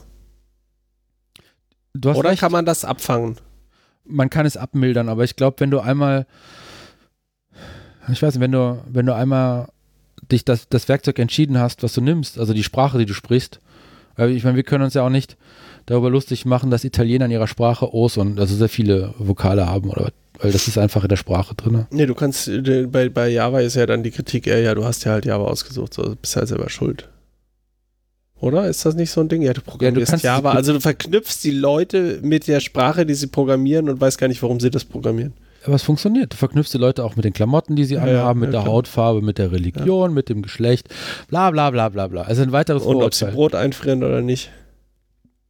Schreibt doch mal in die Kommentare, ob man äh, Brot einfrieren kann oder nicht. Äh, Ähm, Pull Request. Hier von der Warn-App. Corona Warn-App. Kön- Ja, schreibt doch mal ein Pull Request, äh, soll, Gefrorenes au- Brot. soll bitte auch Brot einfrieren können. Fehlt Ja. noch. Ähm, Geht ja gar nicht, ne? was Man ich fragen wollte ist. Ich hab's vergessen. Ich frage mich, warum ich nie an diesen Punkt äh, kam bei Objective-C, aber da ist es wahrscheinlich so, dass wir, also wir hatten auch lange äh, Klassen, Ja. Und da, du ha- hast halt in Objective-C, glaube ich, noch nicht mal Namespacing gehabt. Das kam nämlich Was? erst dazu. Heftig. Wie haben die das denn gemacht? Ja, du hast, du hast, naja, du hast halt eine, ne, du hast eine iOS-App. Mhm. Die wird halt tendenziell nicht so eich groß. Ja. Von den, du hast halt deine View-Controller, dann du hast du ein in paar Service-Klassen. iOS-App kein, kein, kein Ge- LibreOffice ist oder Genau. Excel-Tabellenkalkulation, genau, wo es dann richtig. Genau. Okay. Du hast deine, du hast deine, Oder GIMP, du, du hast, Riesen. du hast eine Ordnerstruktur, die du dir selber irgendwie so anlegen konntest und dann Mhm. konntest, dann hast du halt immer deine Views und deine Controller und deine Models. So hast du in, ja, in, in, in Objective-C äh, gruppiert. Du hattest immer deine Klassen, die, die für eine Funktionalität, du hattest immer eine, eine UI. Größtenteils hattest du eine UI dabei und zu dieser UI Model gab es dann ihre Controller. Model View Controller. Beziehungsweise aber auch da, nee. Werde ich verlinken in den Shownotes.